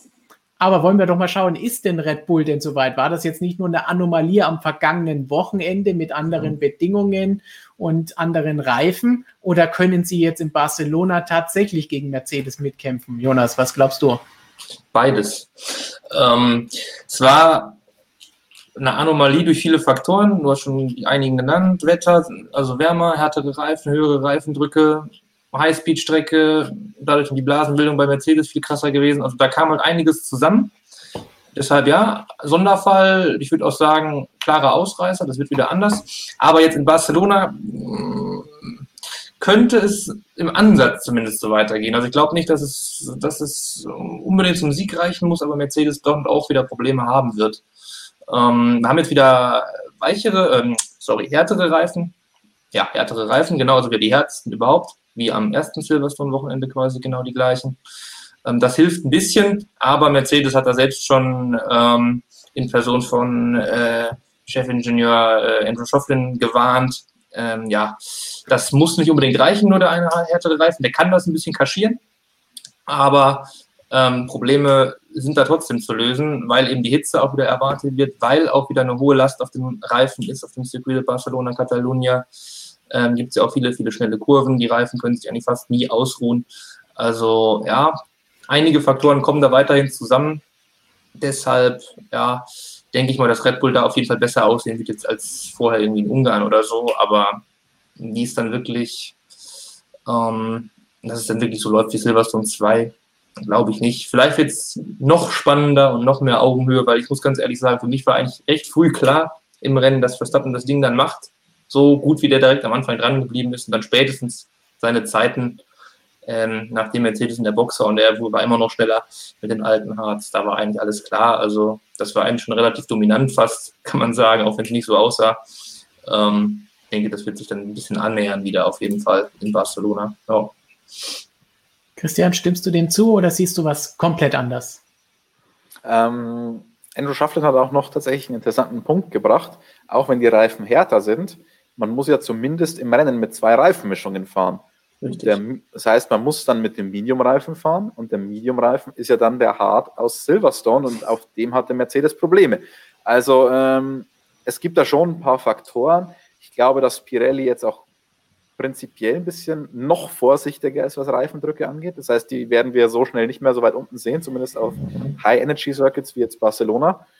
Ähm, Temperaturen, aber ich glaube insgesamt wird man, also es würde mich schon stark wundern, wenn Mercedes da jetzt nochmal so extreme Probleme hat. Ich glaube, die werden dann beim Setup des Autos schon auch auf Nummer sicher gehen und vielleicht mal ein oder andere Zehntel auf eine Runde liegen lassen und das für die Reifen noch mehr schonen und so. Also wenn ich Geld setzen müsste, würde ich es mal nicht auf Red Bull oder auf Ferrari oder sonst wen setzen, sondern auf Mercedes. Gut, dann haben wir doch die passende Frage von unserem Stammzuschauer Professor Dr. Racer. Gleich drei Fragen auf einmal, das beantworten wir jetzt schnell.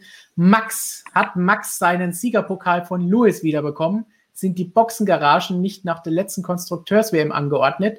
Trotz des ganzen Motorsportwahnsinns macht ihr einen unfassbaren Job. Okay, waren nur zwei Fragen.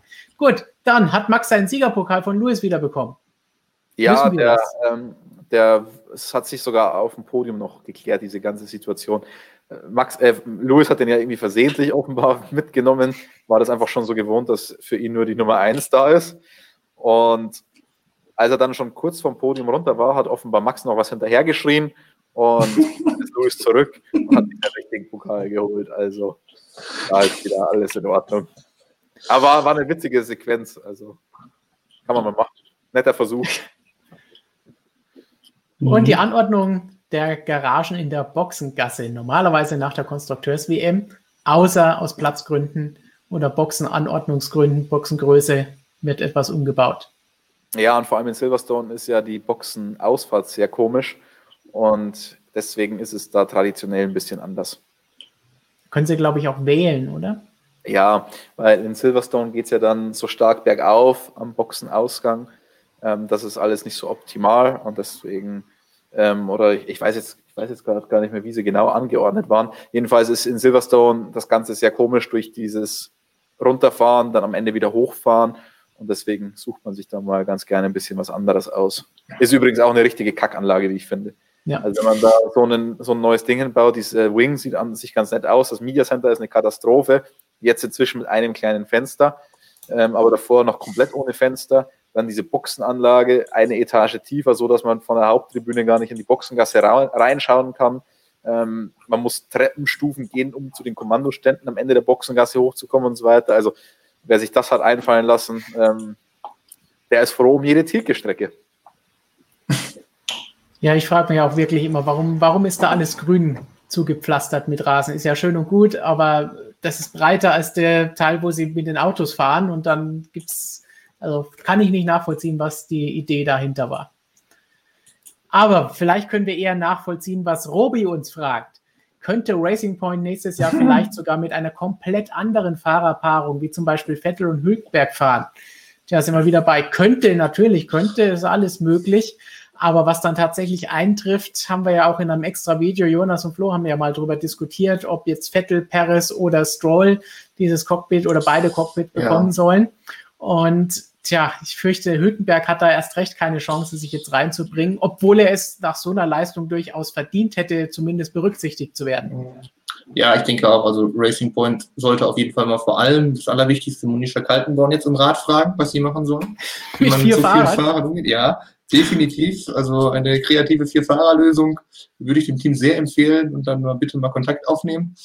Äh, ja, Aber Jonas, also Bitte. Dir ist klar, innovative Dreifahrerstrategien gab es nur bei McLaren. Das stimmt.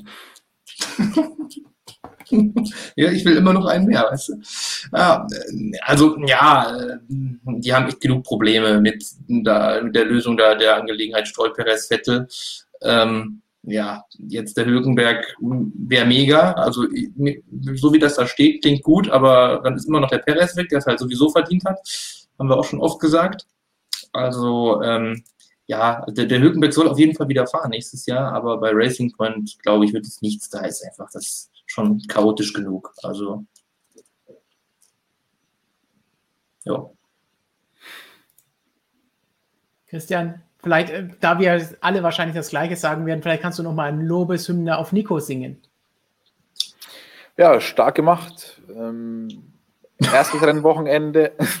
Jonas, Danke dafür, machen wir weiter mit der nächsten Frage. Hä? Ähm, nee, ich mein, am ersten Wochenende schon nichts zu Schulden kommen lassen, keinen einzigen Abflug fabriziert, am zweiten Wochenende dann wieder nichts zu Schulden kommen lassen und dann noch den Teamkollegen im Qualifying geschlagen. Ich habe ihm trotzdem nur in Anführungsstrichen eine 2 gegeben im, ähm, im Fahrerranking. Vielleicht wird der eine oder andere sagen, warum. Aber ich sehe dir, also für das, wie schnell er da reingeworfen wurde, wie schnell er sich adaptiert hat, hat er das wunderbar gemacht. Aber für eine Eins hat mir einfach gefehlt, dass er dann im Rennen noch schneller war, also weil da war Stroll mit ihm mindestens auf einem Niveau, der ist wirklich komplett dran geblieben an ihm. Und dann sind Nico, dieser Stopp, der kam ja nicht von ungefähr, sondern ihm sind halt die Reifen eingegangen, die haben dann vibriert. Und das ist halt eher eine Frage, wie habe ich die Reifen davor behandelt. Und deswegen hat er in Anführungsstrichen nur eine 2 von mir bekommen. Aber für das, dass er das wirklich so kurzfristig gemacht hat, war das absolut top, kann man nichts sagen. Gut, dann gehen wir doch gleich zur nächsten Racing Point Frage über. Da haben wir vorhin schon mal angesetzt zu dem Urteil und der Berufung. AG fragt, wieso können alle Teams gegen das Racing Point Urteil Berufung einlegen? Meiner Meinung nach wäre es doch logisch, wenn nur die Streitparteien Berufung einlegen dürfen. Ja, habe ich mich also auch erst ein bisschen gewundert. Ich wusste das, das, muss ich gestehen, davor auch nicht, aber das Reglement erlaubt das, International Sporting Code. Und das heißt ja in den Urteilen auch immer, Competitors are reminded that they have to right to appeal certain decisions. Ähm, das heißt einfach Mitbewerber oder generell ähm, ja, die Be Bewerber sind dazu berechtigt, Einspruch einzulegen. Und das heißt nicht ähm, in dem Fall Racing Point oder Renault könnten das machen, sondern einfach alle, die da in der Formel 1 mitfahren, weil es am Ende auch alle betrifft. Aber ich weiß nicht, ob es sinnvoll ist tatsächlich. Äh, wenn jetzt da vier Teams plus Racing Point gegen ähm, Berufung einlegen oder man muss sagen, jetzt haben sie noch nicht Berufung eingelegt, sondern sie haben Attention to Appeal angemeldet. Das heißt, sie haben eine Absichtserklärung quasi abgegeben, haben gesagt, okay, wir wollen das machen. Dann haben sie nochmal 96 Stunden, also fünf Tage Zeit, um den, äh, dem Ganzen dann auch noch Taten folgen zu lassen. Ähm, ja, ich bin jetzt mal gespannt, ob es dann alle so durchziehen werden. Man muss sagen, das kostet auch einen Haufen Geld. Also man muss dann beim ASN, bei der Nationalen Motorsportbehörde, muss man das Ganze dann machen. Über, nur über die kann man dann den formalen Einspruch einlegen. Und da muss man schon relativ viel Geld erstmal hinterlegen. Gut, relativ viel Geld ist Ansichtssache. In der Formel 1 ist dann noch nicht so viel Geld. Unterscheidet sich, glaube ich, auch dann von Motorsportbehörde zu Motorsportbehörde. Ähm, und man braucht dann natürlich auch eine rechtliche Vertretung und das kostet auch nochmal richtig viel Geld. Also ähm, weiß ich nicht, ob das so Sinn macht, wenn da alle zusammen das machen wenn sich da vier Teams anschließen, ob das nicht am Ende nur einfach Geld ist, das da verbrannt wird. Ich bin generell der Meinung, man sollte die Sache jetzt so lassen und das zum Wohle der Formel 1 sein lassen. Racing Point kann eigentlich mit dem Urteil leben. Ja. Die anderen Teams wollten eigentlich eh was anderes. Die wollten eine Klarstellung. Das war aber klar, dass es die nicht geben wird. Aber die FIA hat schon gesagt, wir schauen uns das jetzt an. Das Thema ist wieder auf dem Tisch. Und damit haben sie eigentlich alles erreicht, was sie erreichen wollten. Und deswegen bin ich der Meinung, alles ganz gut. Man sollte es so belassen. Entschuldigung, Dom Toretto meint Hülkenberg zu Red Bull, zurückgreifend auf das, was wir eben geantwortet haben. Ja, ein schöner Traum. Alex Elben zu ersetzen wäre wahrscheinlich das, was Christian und Jonas vorhin auch gesagt haben, aber ich sehe das definitiv nicht passieren. Dann DAF Zock TV auf die Frage, Eingangsfrage, die wir in unserem ersten Thema, großen Thema hatten. Warum sollte man Vettels Auto sabotieren? Das Team kämpft um Punkte, frage ich. Warum Ferrari sich mit Vettels Taktik selber sabotierte? Berechtigter Einwand, um ehrlich zu sein. also man, man hatte halt an der Stelle Angst aus Ferrari-Sicht. Das haben wir ja vorhin schon ein bisschen erklärt, aber, aber es ist ein berechtigter Einwand, ja. muss man tatsächlich ja. sagen. Aber gut, Fehler, natürlich sind es in einer gewissen Weise auch äh, Selbstsabotage, aber Fehler ja. passieren halt auch einmal. Fehler. Ja, ich weiß aber nicht, ob man das als Fehler abtun kann. Einfach geschlafen vielleicht auch. Ich meine, genau das, was Bottas auch bei Mercedes erzählt hat. In der Form kann auch einfach sein. Also einfach, ja, vergessen.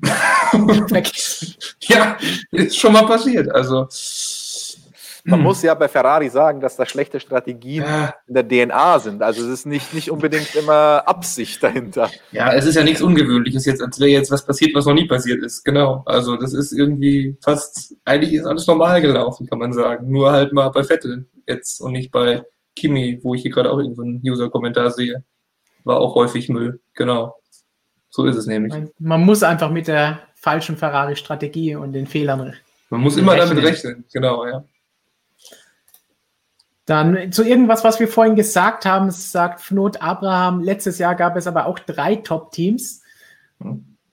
Äh, waren es wirklich drei? Ja, in der, in der zweiten Saisonhälfte kann man vielleicht davon sprechen, oder? Da gab es Siege für alle, da waren so ungefähr ja. drei Top-Teams.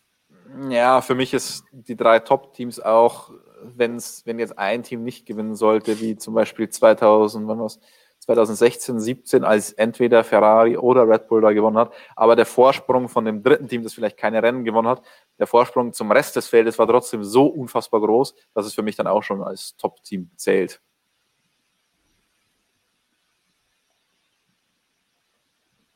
Gut, dann. Zum Albon und Gasly-Vergleich schreibt er hier, ist damit gemeint gewesen. Ah, ich glaube, das okay. bezog sich auf meine Aussage, dass Albon ja zumindest immer hinter den Top-Teams dann ankommt und nicht mehr noch von irgendeinem vom Mittelfeld auch noch aufgeschnupft wird, würde ich mal sagen. Gut, dann hat Floth noch einmal nachgelegt, wer ist der beste Teamchef aller Zeiten? Das ist natürlich ein ziemlich langer Zeitraum, den wir da haben. Vor allen Dingen, der schließt auch noch die Zukunft mit ein. Also da müssen wir jetzt noch die Kristallkugel rausholen. ähm, wir hatten mal ein Video, Jonas und Christian, ihr habt das doch, glaube ich, gemacht, oh, ja. wer, wer mhm. der beste Teamchef von den aktuellen zehn Teams ist. Das könnt ihr auf unserem Kanal finden. Sucht einfach mal nach Teamchef, dann findet ihr dieses Video. Ist eine halbe Stunde oder länger, eine schöne Diskussion. Da könnt ihr euch mal anschauen, was wir glauben, wer der aktuell beste und vielleicht schlechteste Teamchef von den zehn ist, die es gibt. Habt ihr spontan jemanden, den ihr sagt, oh, der war super für die letzten 70 Jahre Formel 1 Geschichte? Alonso. war für mich, wenn dann, vielleicht eher das Schlechteste. Ja, stimmt.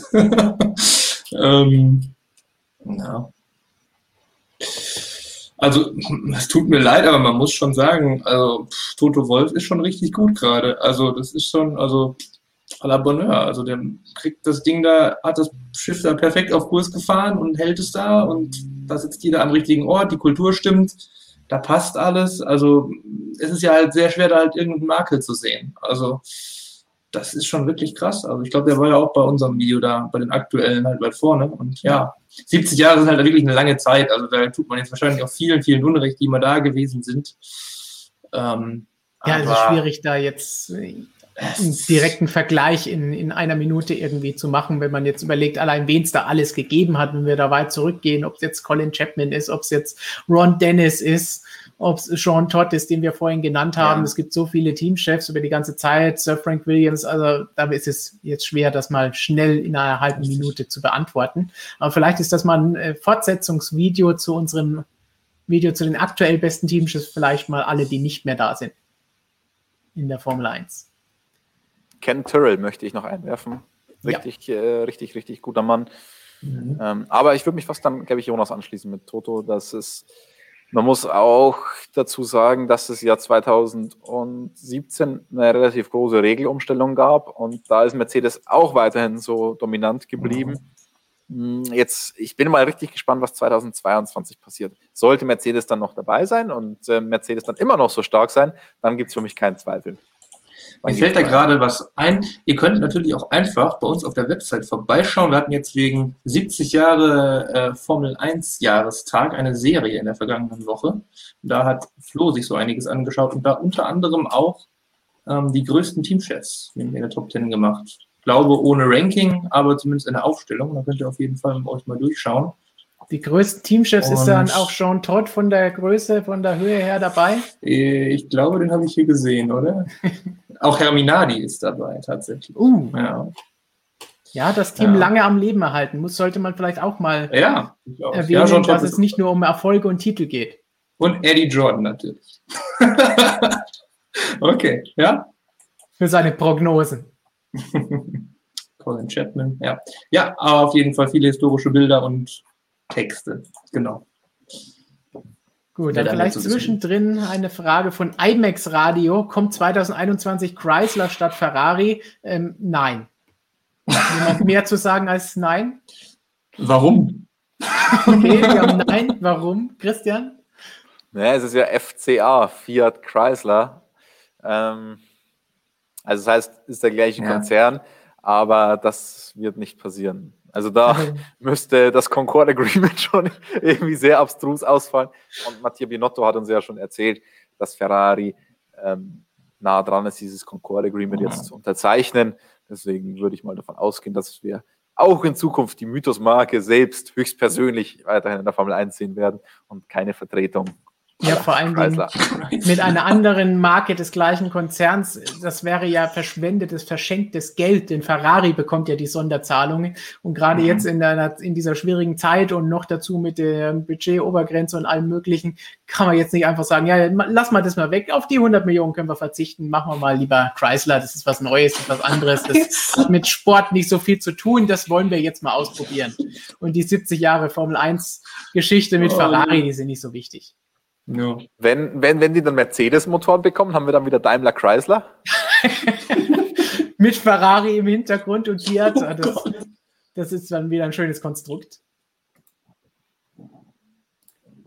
So, Nordic Impro hat nochmal nachgelegt. Kann man euer Magazin auch nach Norwegen abonnieren?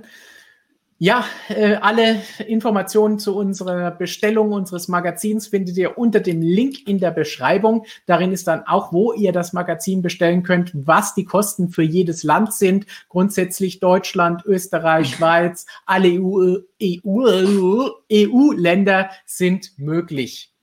Aber Norwegen. Ähm ja, deswegen anschauen, was auf unserer Seite da geführt wird, welches Land dabei ist und welches nicht. Zur Not E-Paper. Es gibt auch einen Link in der Beschreibung, in der viel zitierten, da haben wir heute echt häufig erwähnt, wo es zu unserem E-Paper gibt, wo ihr unser Magazin auch in digitaler Form am Tablet, am Smartphone oder am Computer euch anschauen könnt. Und eine Frage hat Nordic Impro noch hinterhergeschoben. Was sagt ihr zur großen Enttäuschung bei den Mercedes nach den Plätzen 2 und 3? Zu viel Erfolg? Fragezeichen. Gut, ja, das ja. ist natürlich die Betrachtungsweise wieder, wenn man es jetzt so sieht und sagt, die haben die Plätze zwei und drei belegt, zwei Fahrer auf dem Podium und hinterher ist man enttäuscht und sagt das auch offen so, dann hm, haben die vielleicht falsche Ansprüche. Könnte man sich so meinen? Oder ist das wirklich ein enttäuschendes Rennen, wenn man zwei Fahrer auf dem Podium hat, auf zwei und drei? Andere würden schon nur einer reichen. Hülkenberg war noch nie auf dem Podium.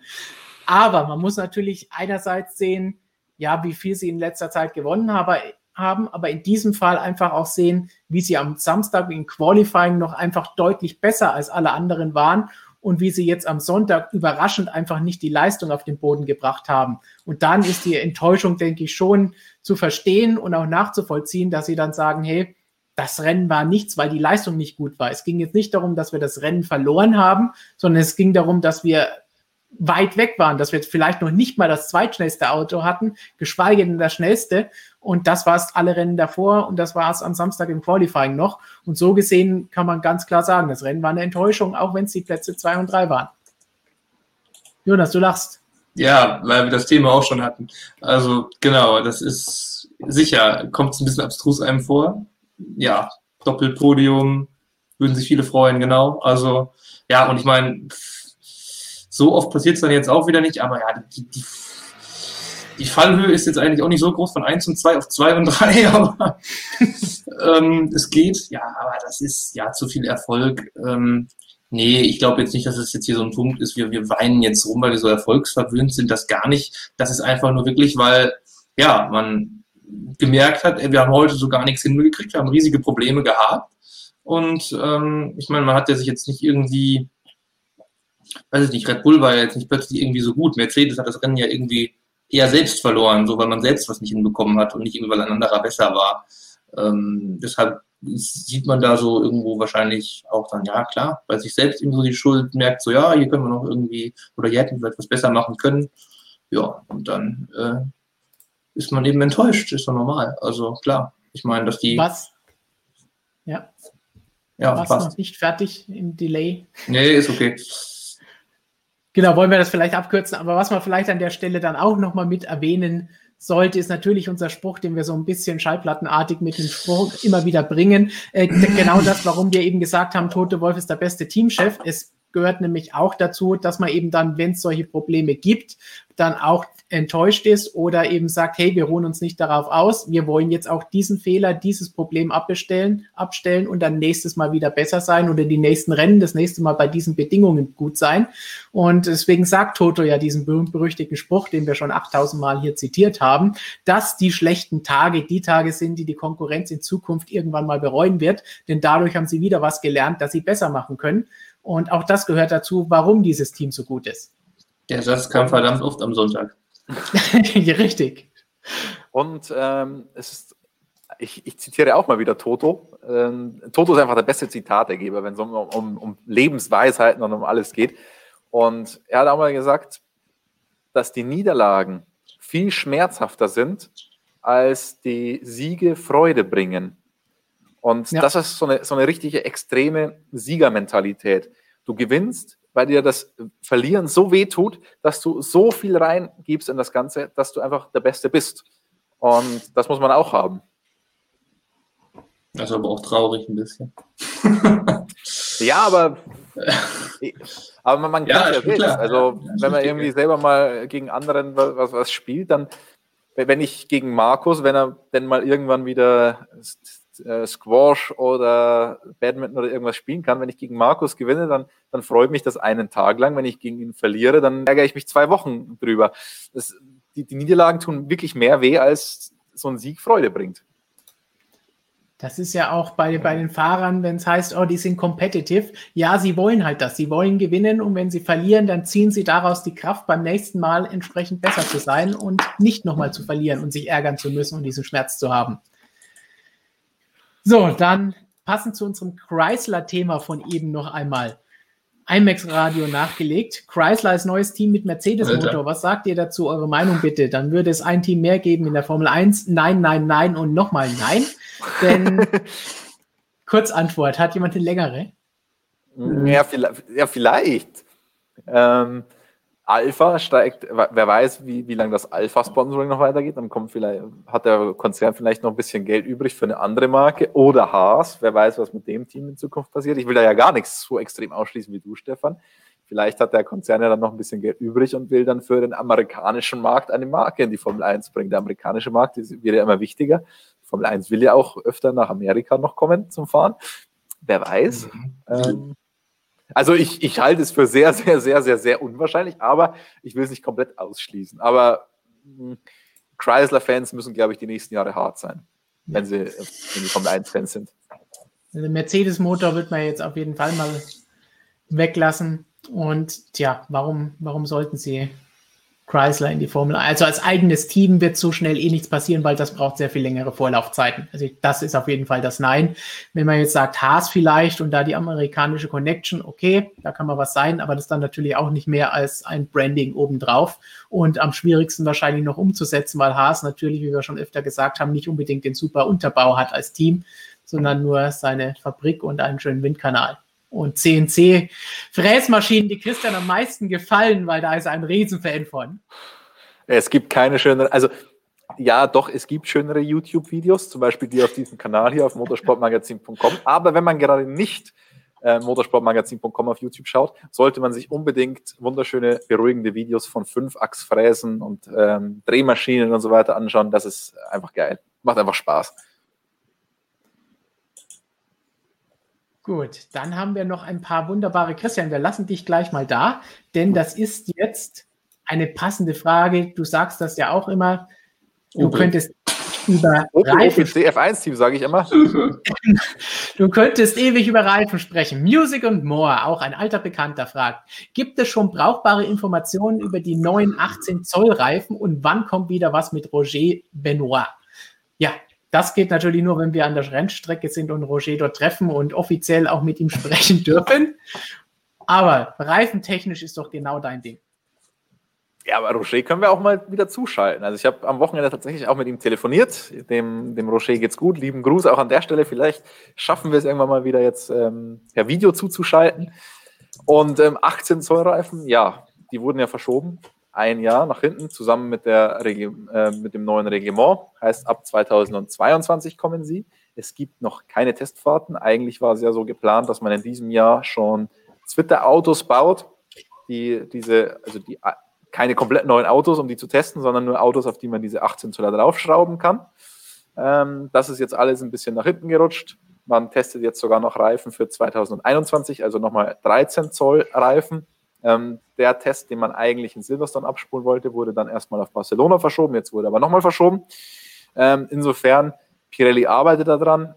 aber konkrete Tests sind jetzt, wenn ich es richtig im Kopf habe, nicht geplant. Die wurden ein bisschen, also man hat den, man, man, hat schon erste Tests auch abgespult in diesem Jahr tatsächlich, bis Corona kam. Und dann hat man da eine Pause eingelegt und nimmt den Betrieb jetzt dann wieder auf. Man hat aber jetzt schon die Formel 2, die auf 18 Zoll Reifen fährt. Das sind natürlich ganz andere Belastungen als das, was man in der Formel 1 hat. Ähm, und da sammelt man schon ein bisschen Erfahrung, Rennerfahrung scheint aber vom Verhalten her relativ ähnlich zu sein. Es ist immer noch ein Pirelli-Reifen, also immer noch sehr komisch, wenn man das ähm, aus Fahrersicht mal so, so wiedergeben will. Ähm, aber dort gibt es zumindest keine größeren Probleme mit den Hinterquerschnittsreifen. Also die Umstellung hat da in der Formel 2 offenbar ganz gut funktioniert, weil ich es gerade lese, Formel 3 auch, nein, Formel 3 fährt noch nicht mit 18 Zoll Reifen. Und ich muss sagen, in der Formel 2 finde ich es optisch, also die Formel 2 hat generell ein bisschen komische Nasen, finde ich, aber wenn ich vom, wenn ich das Auto ab dem Cockpit anschaue, finde ich, sehen die ziemlich geil aus. Also ähm, die Motorabdeckung sieht richtig geil aus, dann jetzt diese fetten Reifen. Hat was. Ich konnte mich erst nicht so mit anfreunden, aber das gefällt. Passend zu den Reifen vielleicht noch etwas von Bahn TV. Ist eurer Meinung nach Pirelli schlechter als Bridgestone? Das ist natürlich ein heiß diskutiertes Thema, denn die Pirelli-Reifen ja nicht immer in der allerhöchsten Gunst. Christian, Pirelli schlechter als Bridgestone machen wir, ja. sagen wir gar nichts, wir machen nur unsere, unsere Daumen. Sie sind Alleinausrüster. Als Alleinausrüster hast du jetzt auch nicht so den ganz großen Antrieb, den besten Reifen zu machen. Deswegen finde ich es ein bisschen unfair. Also auch Bridgestone war ja dann irgendwann mal Alleinausrüster, aber da hatten sie ja schon sehr viel Basisarbeit geleistet im Vorfeld. Deswegen äh, finde ich es unfair, den Vergleich. Ja, finde ich, zu sehe ich sehr ähnlich. Also ja, Pirelli muss halt auch gewisse Vorgaben erfüllen. Die sind auch nicht nur so so, wie sie sind, weil sie so sein wollen, sondern weil es Target Letter und all diese Dinge gibt. Äh, also die könnten auch sicherlich was anderes machen. Man weiß nicht, ob sie es dann gut machen würden. Fragezeichen mal hinterschreiben, aber auch kein großes in Frage stellen. Einfach nur so. Deshalb, ja, das ist, kann man schwer sagen. Also wenn man wirklich ein direktes Duell irgendwie hätte, wieder mal Michelin, Bridgestone mäßig, dann hätte man eher noch eine Antwort, wo man dann halt auch wieder nicht wirklich weiß. Müsste man theoretisch irgendwie ja fast wissen, man hat zwei gleichwertige Fahrer und fährt den einen mit Michelin und den anderen mit ja, dem anderen halt. Oder was war jetzt hier Pirelli Bridgestone so, genau ja, also es ist schwierig, müßig. So, passend zu unserem Chrysler-Thema, Soundshine meinte, könnte ab 2022 Renault durch ja. Dacia ersetzt werden. Da sagen wir jetzt nichts weiter, Christian, aber du, du lachst und du weißt warum. Dacia ist bei uns ein interessantes Thema immer wieder mal gewesen die letzten Jahre. Allerdings nicht auf die Formel Echt? 1 bezogen. Der ein oder andere wollte das mal als Firmenwagen einführen. Wollte, es ist, es ist dabei geblieben. Ähm, aber äh, ich würde mal sagen, performance-technisch, wenn Renault sich nicht stark verbessert, dann wäre so ein Dacia gar nicht so verkehrt. Dann könnte man, man könnte das so machen, immer wenn, wenn Renault schlecht ist, ist es ein Dacia, wenn sie gut sind, ist es ein Renault. Vielleicht kann man die Logos ja jedes Wochenende dann austauschen. Wenn nach dem Freitag sieht, es wird nichts, dann macht man die Aufkleber drauf und dann beim nächsten Mal andersrum. IMAX Radio nochmal, wie geht es? Alex Zanardi, haben wir ein Update, Jonas? Gibt es was Neues oder ist alles so, wie wir es zuletzt vermeldet haben? Im letzten Stream war ich jetzt nicht dabei. Ich glaube, der ist nicht so lange her, dass es was Neues gibt. Also das nee. ist nach wie vor, es gab jetzt lange, lange, lange kein Update mehr nach der letzten Operation, wo es ja zurückging aus der, ähm, zurückging aus der Reha, weil es dann da doch wieder Komplikationen gab, Zustand nicht stabil war. Also ja, seitdem ist jetzt kein Update mehr erfolgt eigentlich. Ne? Gut, dann gehen wir weiter zu einer Frage, nachdem vorhin ja versehentlich hier schon eingeblendet war, eine andere Frage zu Opel. Ich persönlich fände ein Opel-Engagement im Rennsport toll. Äh, weinend, lachend, weinendes Smiley. Gucke immer gerne die DTM Real Lives. In der F1 könnte man im Corsa Williams abziehen. Äh, wenn, dann gibt es ja den MSM Williams, bei dem wir ja hart am Werkeln sind, dass wir dieses Team auf die Beine stellen können. Aber ansonsten Opel, DTM und Co. müssen wir vielleicht auf nächste Woche verschieben, wenn Robert nicht mehr im Formel E-Wahn ist und 28 Rennen pro Tag schreiben muss, die es da gibt. Oder hat jemand von euch irgendwelche Erwartungen, Erinnerungen, die besten Erinnerungen an Opel im Motorsport? Also meine, meine Opel-Erinnerungen beziehen sich darauf, dass ich mal einen Saab hatte und alles, was kaputt ging an dem Saab, das waren Opel-Teile. stark. Dann lass, lassen wir es damit doch einfach mal stehen. Nein, aber, aber in der DTM waren die echt cool. Also ähm, macht Laune, sich die Dinge anzuschauen. Ähm, Manuel Reuter auch episch unterwegs gewesen, glaube ich.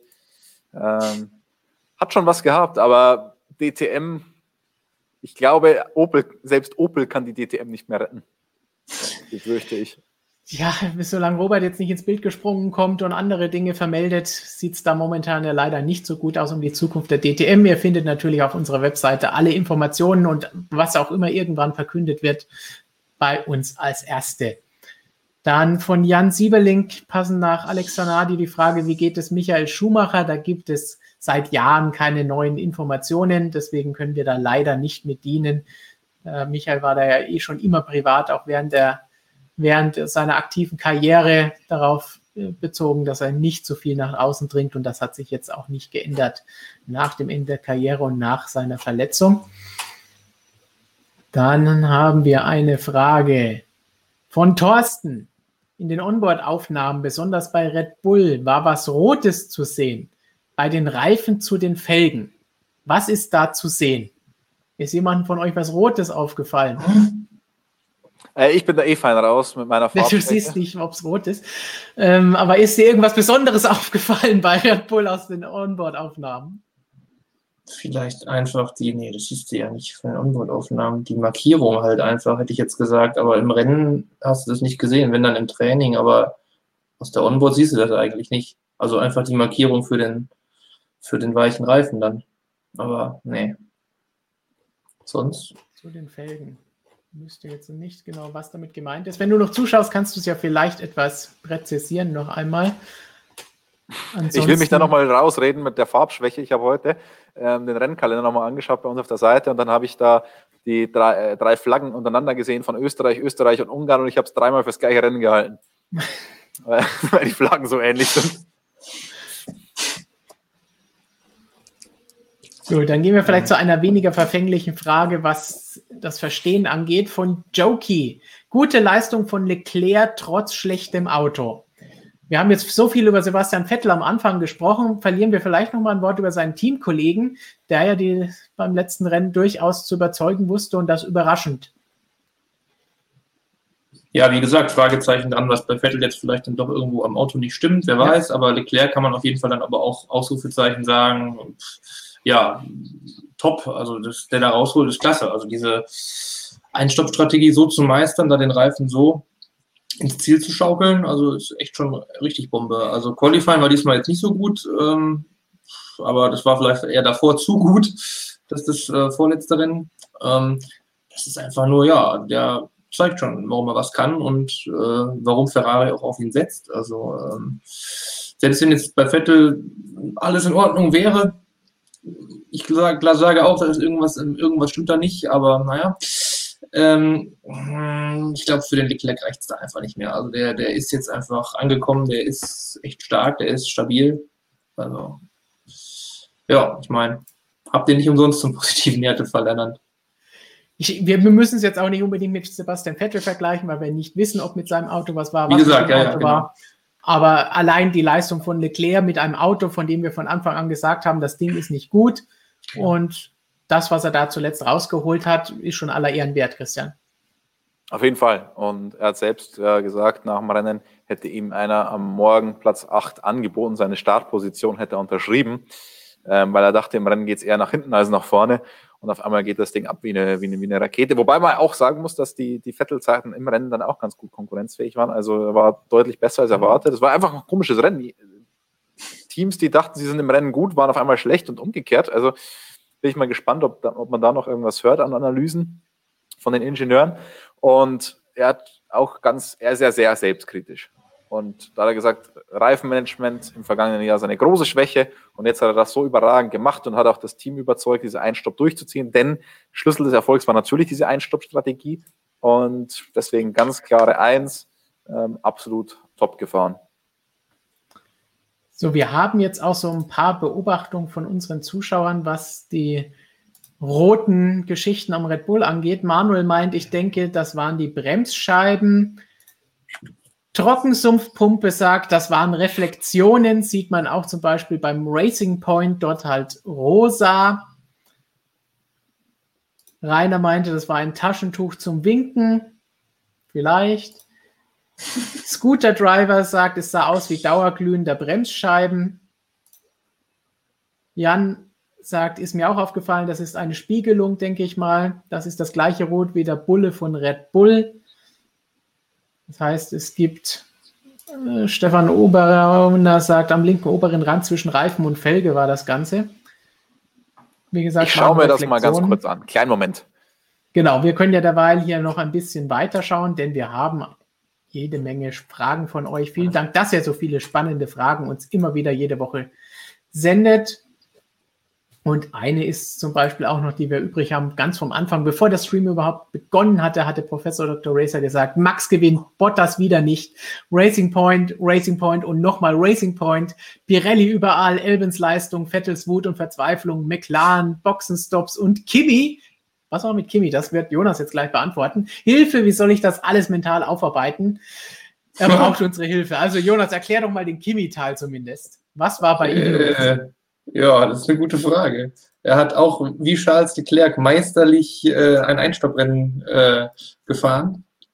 Ja, ansonsten weiß ich auch nichts. Also wurde von Albon überholt da in, in Kopf. Das, das, ist noch erwähnenswert gewesen, aber da hat er halt ein bisschen dagegen gehalten, warum auch immer. Ist auch egal eigentlich. Aber ja, einfach Bock gehabt auf Racing, ja.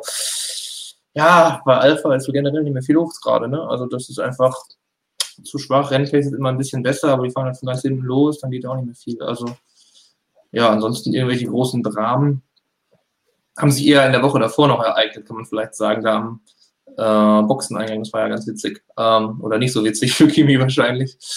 Äh, mit der Konfusion, ob jetzt die Strategie, ob er jetzt rein soll oder nicht. Und naja, er wurde etwas ausfallen, sagen wir mal so. Alpha hat jetzt natürlich auch ähm, oft die rote Laterne. Wie, wie, ja. wie, siehst du denn die Situation am Ende des Feldes? Wir haben jetzt so viel über Mercedes, Red Bull gesprochen. Ja. Schauen wir mal nach hinten. Ja. ja, hinten ist es jetzt auf jeden Fall nicht mehr so deutlich wie im letzten Jahr. Also Williams hat sicherlich nicht mehr die rote Laterne ganz fest in der Hand. Ähm, muss sagen, im Qualifying ist ganz klar Alfa Romeo jetzt mittlerweile letzte Kraft. Ähm, Im Rennen halt, wie gesagt, da sind es besser. Äh, Williams wirkt da schon mal so ein bisschen irgendwie, als würden sie einfach noch viel rumprobieren, teilweise, mit Stops auch. Und dann, wir wundern uns immer, wie jetzt Latifi auch immer dann ewig vor Russell war, dann doch wieder. Und am Ende ist dann doch natürlich Russell wieder klar vorne. Ist immer etwas konfus, wie es da auf und ab geht. Ja. Und Haas ist halt Haas, ne? Also, ähm, hm, irgendwo passiert da immer was bei einem von den beiden und beim anderen läuft es meistens auch nicht ideal. Also, ja, also die drei Teams sind auf jeden Fall jetzt so, was wir jetzt auch schon relativ lang gesagt haben, dann doch die, die so die zweite, ja, man kann jetzt sagen, die zweite Gruppe im Mittelfeld sind oder man kann halt einfach sagen, die Gruppe am Ende sind. Also eigentlich mal ganz nett, dass man zumindest mal hinten jetzt dann so ein bisschen eine Gruppe hat und keinen, der da ganz alleine noch rumdümpelt. Ja. Aber ich weiß es nicht viel, viel Bewegung. Also Williams ist noch am ehesten so das Team der Stunde halt, weil die noch immer das Momentum so ein bisschen haben, dass sie jetzt zu diesem Jahr besser geworden sind. Äh, Alpha hatte jetzt ein paar Updates dabei, ist ein bisschen besser geworden, aber ich glaube auch mehr gefühlt, als dann tatsächlich wieder jetzt Silverstone gezeigt hat. Also ja, die stehen eigentlich alle so ein bisschen jetzt gerade dann auf der Stelle. Williams hat einmal diesen Sprung gemacht und hat jetzt so ein bisschen, das hat generell so ein bisschen das euphorischere Momentum so und die anderen stehen so alle halbwegs still. Ja. Ja, Williams genau, kommt hier in Qualifying. Ja, ich denke auch, der, der Mercedes, der bringt da schon einiges. Und deshalb die da so stark sind, weil auch Latifi ja auch äh, deutlich besser da jetzt geworden ist und, oder, oder auch nicht mit Russell mithält, aber auch zumindest die, die Haas und Alpha da eigentlich äh, im Griff hat oder zumindest mithält. Also, ja. Und da leiden halt auch dann im Gegensatz dazu eben Ferrari und Alpha drunter, dass der Ferrari-Motor dieses Jahr eben nicht mehr so der Bringer ist. Ja. Eine Frage, die auch recht häufig gekommen ist, auch in den Kommentaren schon vor diesem Stream, ist die hier von mhm. iEmpire Hub. Ist Louis Sonntag nicht zu schnell in die Box gefahren im Rennen? Da hat es ja dann doch ein bisschen gequalmt, weil er ziemlich in die Eisen gestiegen ist, aber es gab mhm. hinterher keine Bestrafung für Lewis. Gab es da irgendetwas oder wenn es eh nicht untersucht wird, gibt es natürlich auch keine Dokumente, dass es nicht untersucht wird? Richtig, ja, wurde nichts untersucht. Also Michael Macy wurde da auch noch, der Rennleiter, zu befragt, aber war halt einfach, ja, war halt kein Case, war halt knapp. Also sah dann halt dramatisch aus, aber wenn nichts auslöst und der Blitzer sich nicht meldet, ja. gibt es halt nichts. Ja.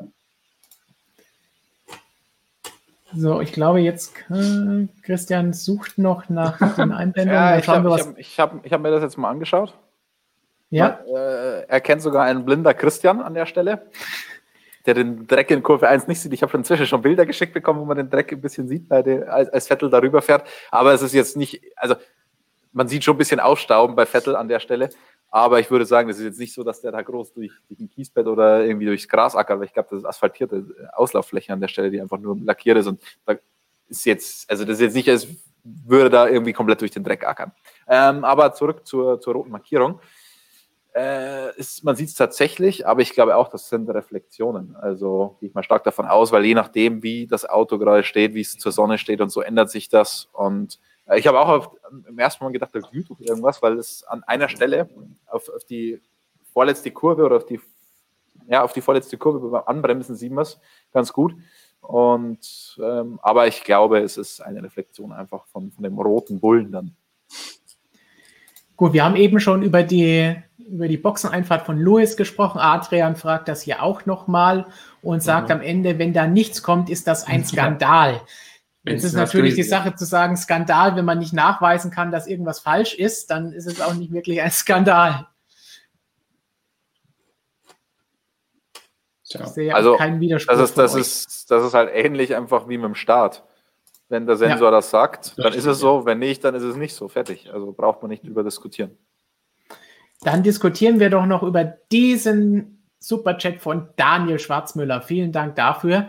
Die F1 hat sich mit all ihren Regularien selbst überholt und ins Nichts katapultiert.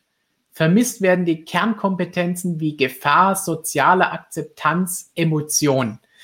Uh, das ist ein harter Tobak hier nochmal kurz vor Schluss unseres Streams. Ist das nicht ein Widerspruch der, in sich? Der ähm. Reihe nach durch, genau, was er hier sagt. Ähm, grundsätzlich geht es darum, zu viele Regeln, würde ich mal sagen, wie er das meint. Vermisst mhm. werden Kernkompetenzen wie Gefahr. Das ist natürlich etwas, das oftmals ja. von vielen Leuten kommt, aber ich mache es mal weg, damit wir Christian sehen oder uns alle sehen. Ähm, Gefahr, brauchen wir denn wirklich Gefahr im Sinne von, muss irgendetwas passieren können, muss jemanden was, muss er sich verletzen können, damit das Ganze spannend ist? Ich sage nein, denn das will ich ja gar nicht sehen. Fehlt euch Gefahr? Da, ich ich glaube, da muss man ganz klar unterscheiden. Gefahr für den Fahrer aus gesundheitlicher Sicht oder Gefahr für den Fahrer aus sportlicher Sicht.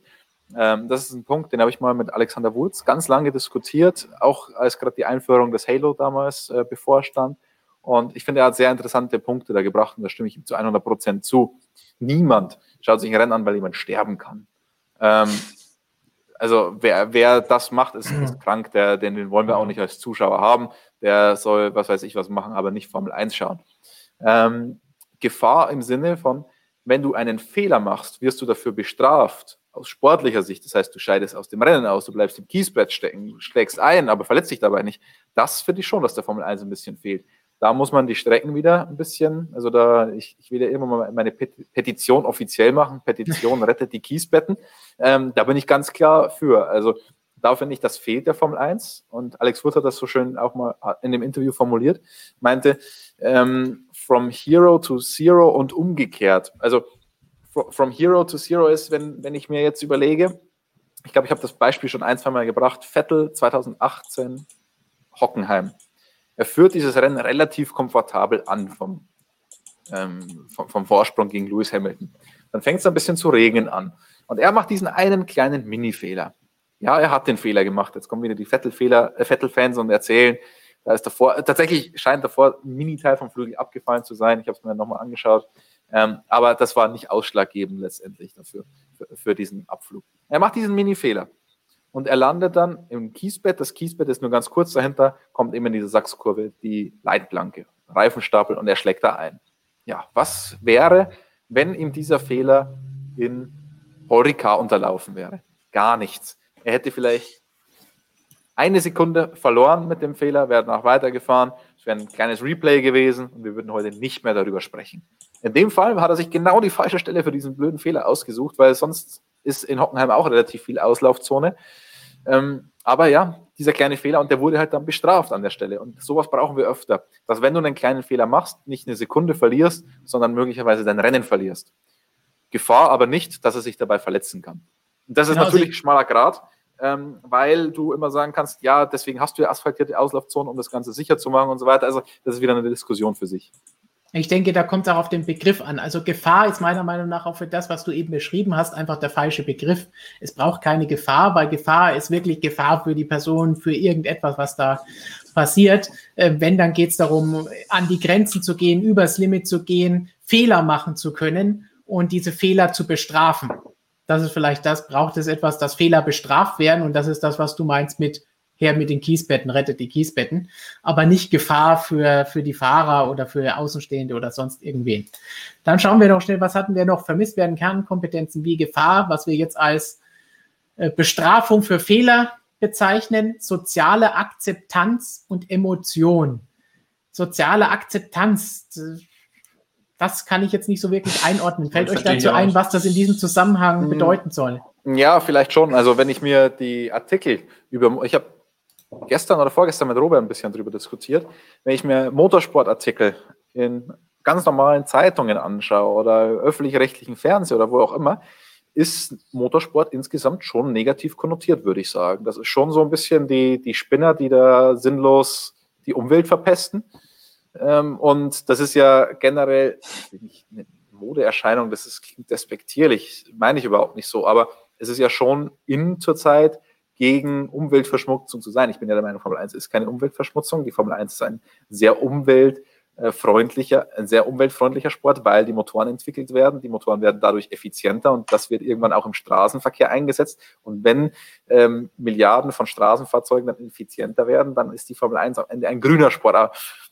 Ähm, meine kleine Spinner-Theorie, aber ich glaube schon, dass diese so, soziale Akzeptanz da was ausmacht. Deswegen sehen wir jetzt auch, äh, dass sich alle auf die, auf die Formel E stürzen, weil das einen grünen Anstrich hat und die Formel 1 nicht. Und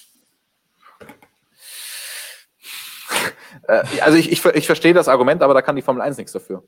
Ja. Und dann haben wir noch Emotion. Das ist natürlich die Frage, wie viel Emotion oder was damit gemeint ist. Denn natürlich gibt es immer noch Emotionen. Wir haben das ja allein mit solchen Funksprüchen schon gesehen. Wir sehen es, wenn denn Zuschauer da sind. Aber ja. fehlt dir Emotion, Jonas? Nee, also Emotion, weiß ich nicht, fehlt mir nicht. Also äh, ist, wie du sagst, Funksprüche da und sowas. Die Fahrer, das ist auf jeden Fall, die Formel 1 ist auf jeden Fall kein irgendwie so ein glatt gebügelter Sport, wo irgendwie alles komplett geleckt sein muss. Ähm,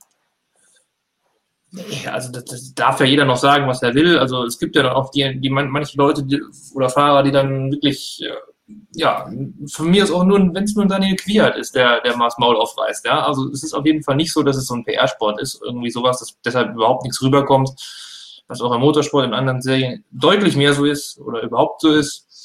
Von daher, äh, das finde ich, finde ich gar nicht. Ähm, man kann jetzt dann gucken, je nachdem, wie kommt die TV-Übertragung vielleicht rüber, vielleicht ist mir da die irgendein Angebot nicht emotional genug oder vielleicht auch zu emotional.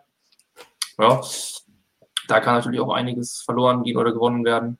Ähm, aber auch da glaube ich so, ist jetzt nicht irgendwie, dass es ganz grausam wäre irgendwo. Also, nö, Emotionen sind überhaupt kein Problem. Gut, Emotionen gibt es auf jeden Fall auch immer hier bei uns im Chat und in den Kommentaren. Das heißt, allein da bei den Fans sind die Emotionen ja auf jeden Fall noch da. Und ich hoffe, dass das auch nächste Woche wieder der Fall sein wird, wenn wir dann über das dritte Rennen in drei Wochen, nämlich den großen Preis von Spanien, diskutieren können und mal schauen, was für Themen wir dann haben. Vielleicht können wir ja dann sagen, hey, mit Sebastian Vettel lief es dieses Wochenende viel besser. Vielleicht ist er dann derjenige, der auf das Podium gefahren ist oder ein gutes Ergebnis einfahren konnte. An dieser Stelle natürlich der Hinweis darauf, auch die nächsten Tage gibt es jede Menge tolle Videos bei uns hier auf dem Kanal. Wir werden an jedem Tag natürlich am Rennwochenende wieder News für euch parat haben, um zusammenzufassen, was alles passiert ist und wie wir das Ganze einschätzen. Wer jetzt die Motorradsachen heute vermisst hat, Michael und Markus haben gestern schon eine Analyse für den Brünn Grand Prix aufgenommen. Die findet ihr auf unserem neuen Motorsportmagazin Motorradkanal. Das heißt, einfach mal den Link in der Beschreibung oder auf unserem Kanal folgen oder einfach nach Motorsportmagazin Motorrad suchen und dann könnt ihr dort jede Menge MotoGP-Videos euch anschauen und auch zum KTM-Debütsieg am vergangenen Sonntag mehr hören, was die beiden euch so zu erzählen haben. Tja, ansonsten würde ich sagen, verabschieden wir uns an dieser Stelle von euch und freuen uns auf nächste Woche. Jonas, hast du noch irgendwelche spannenden, weisen letzten Worte für unsere Zuschauer? Äh. Boah. Nee, so wirklich nicht. Boah, ja, das habe ich immer. Aber ansonsten. Aber Christian hat sicherlich irgendwelche philosophischen Worte Alter. zu bieten. Stay hydrated, ähm, sanitized und was auch immer. Was hat Max alles noch gesagt? sanitized war besonders schön, ja. Genau, ja, genau. Genug trinken, wurde hier gerade auch schon gefragt, ob wir genug getrunken haben. Naja. Ja, die letzten zwei Stunden nicht, aber das holen wir dann eigentlich. jetzt gleich nach. Deswegen würde ich sagen, auch noch ein Arriva Bene von mir und dann bis zum nächsten Stream. Dann wieder wie gewohnt am Mittwoch. Ciao. Tschüss. Ciao, ciao.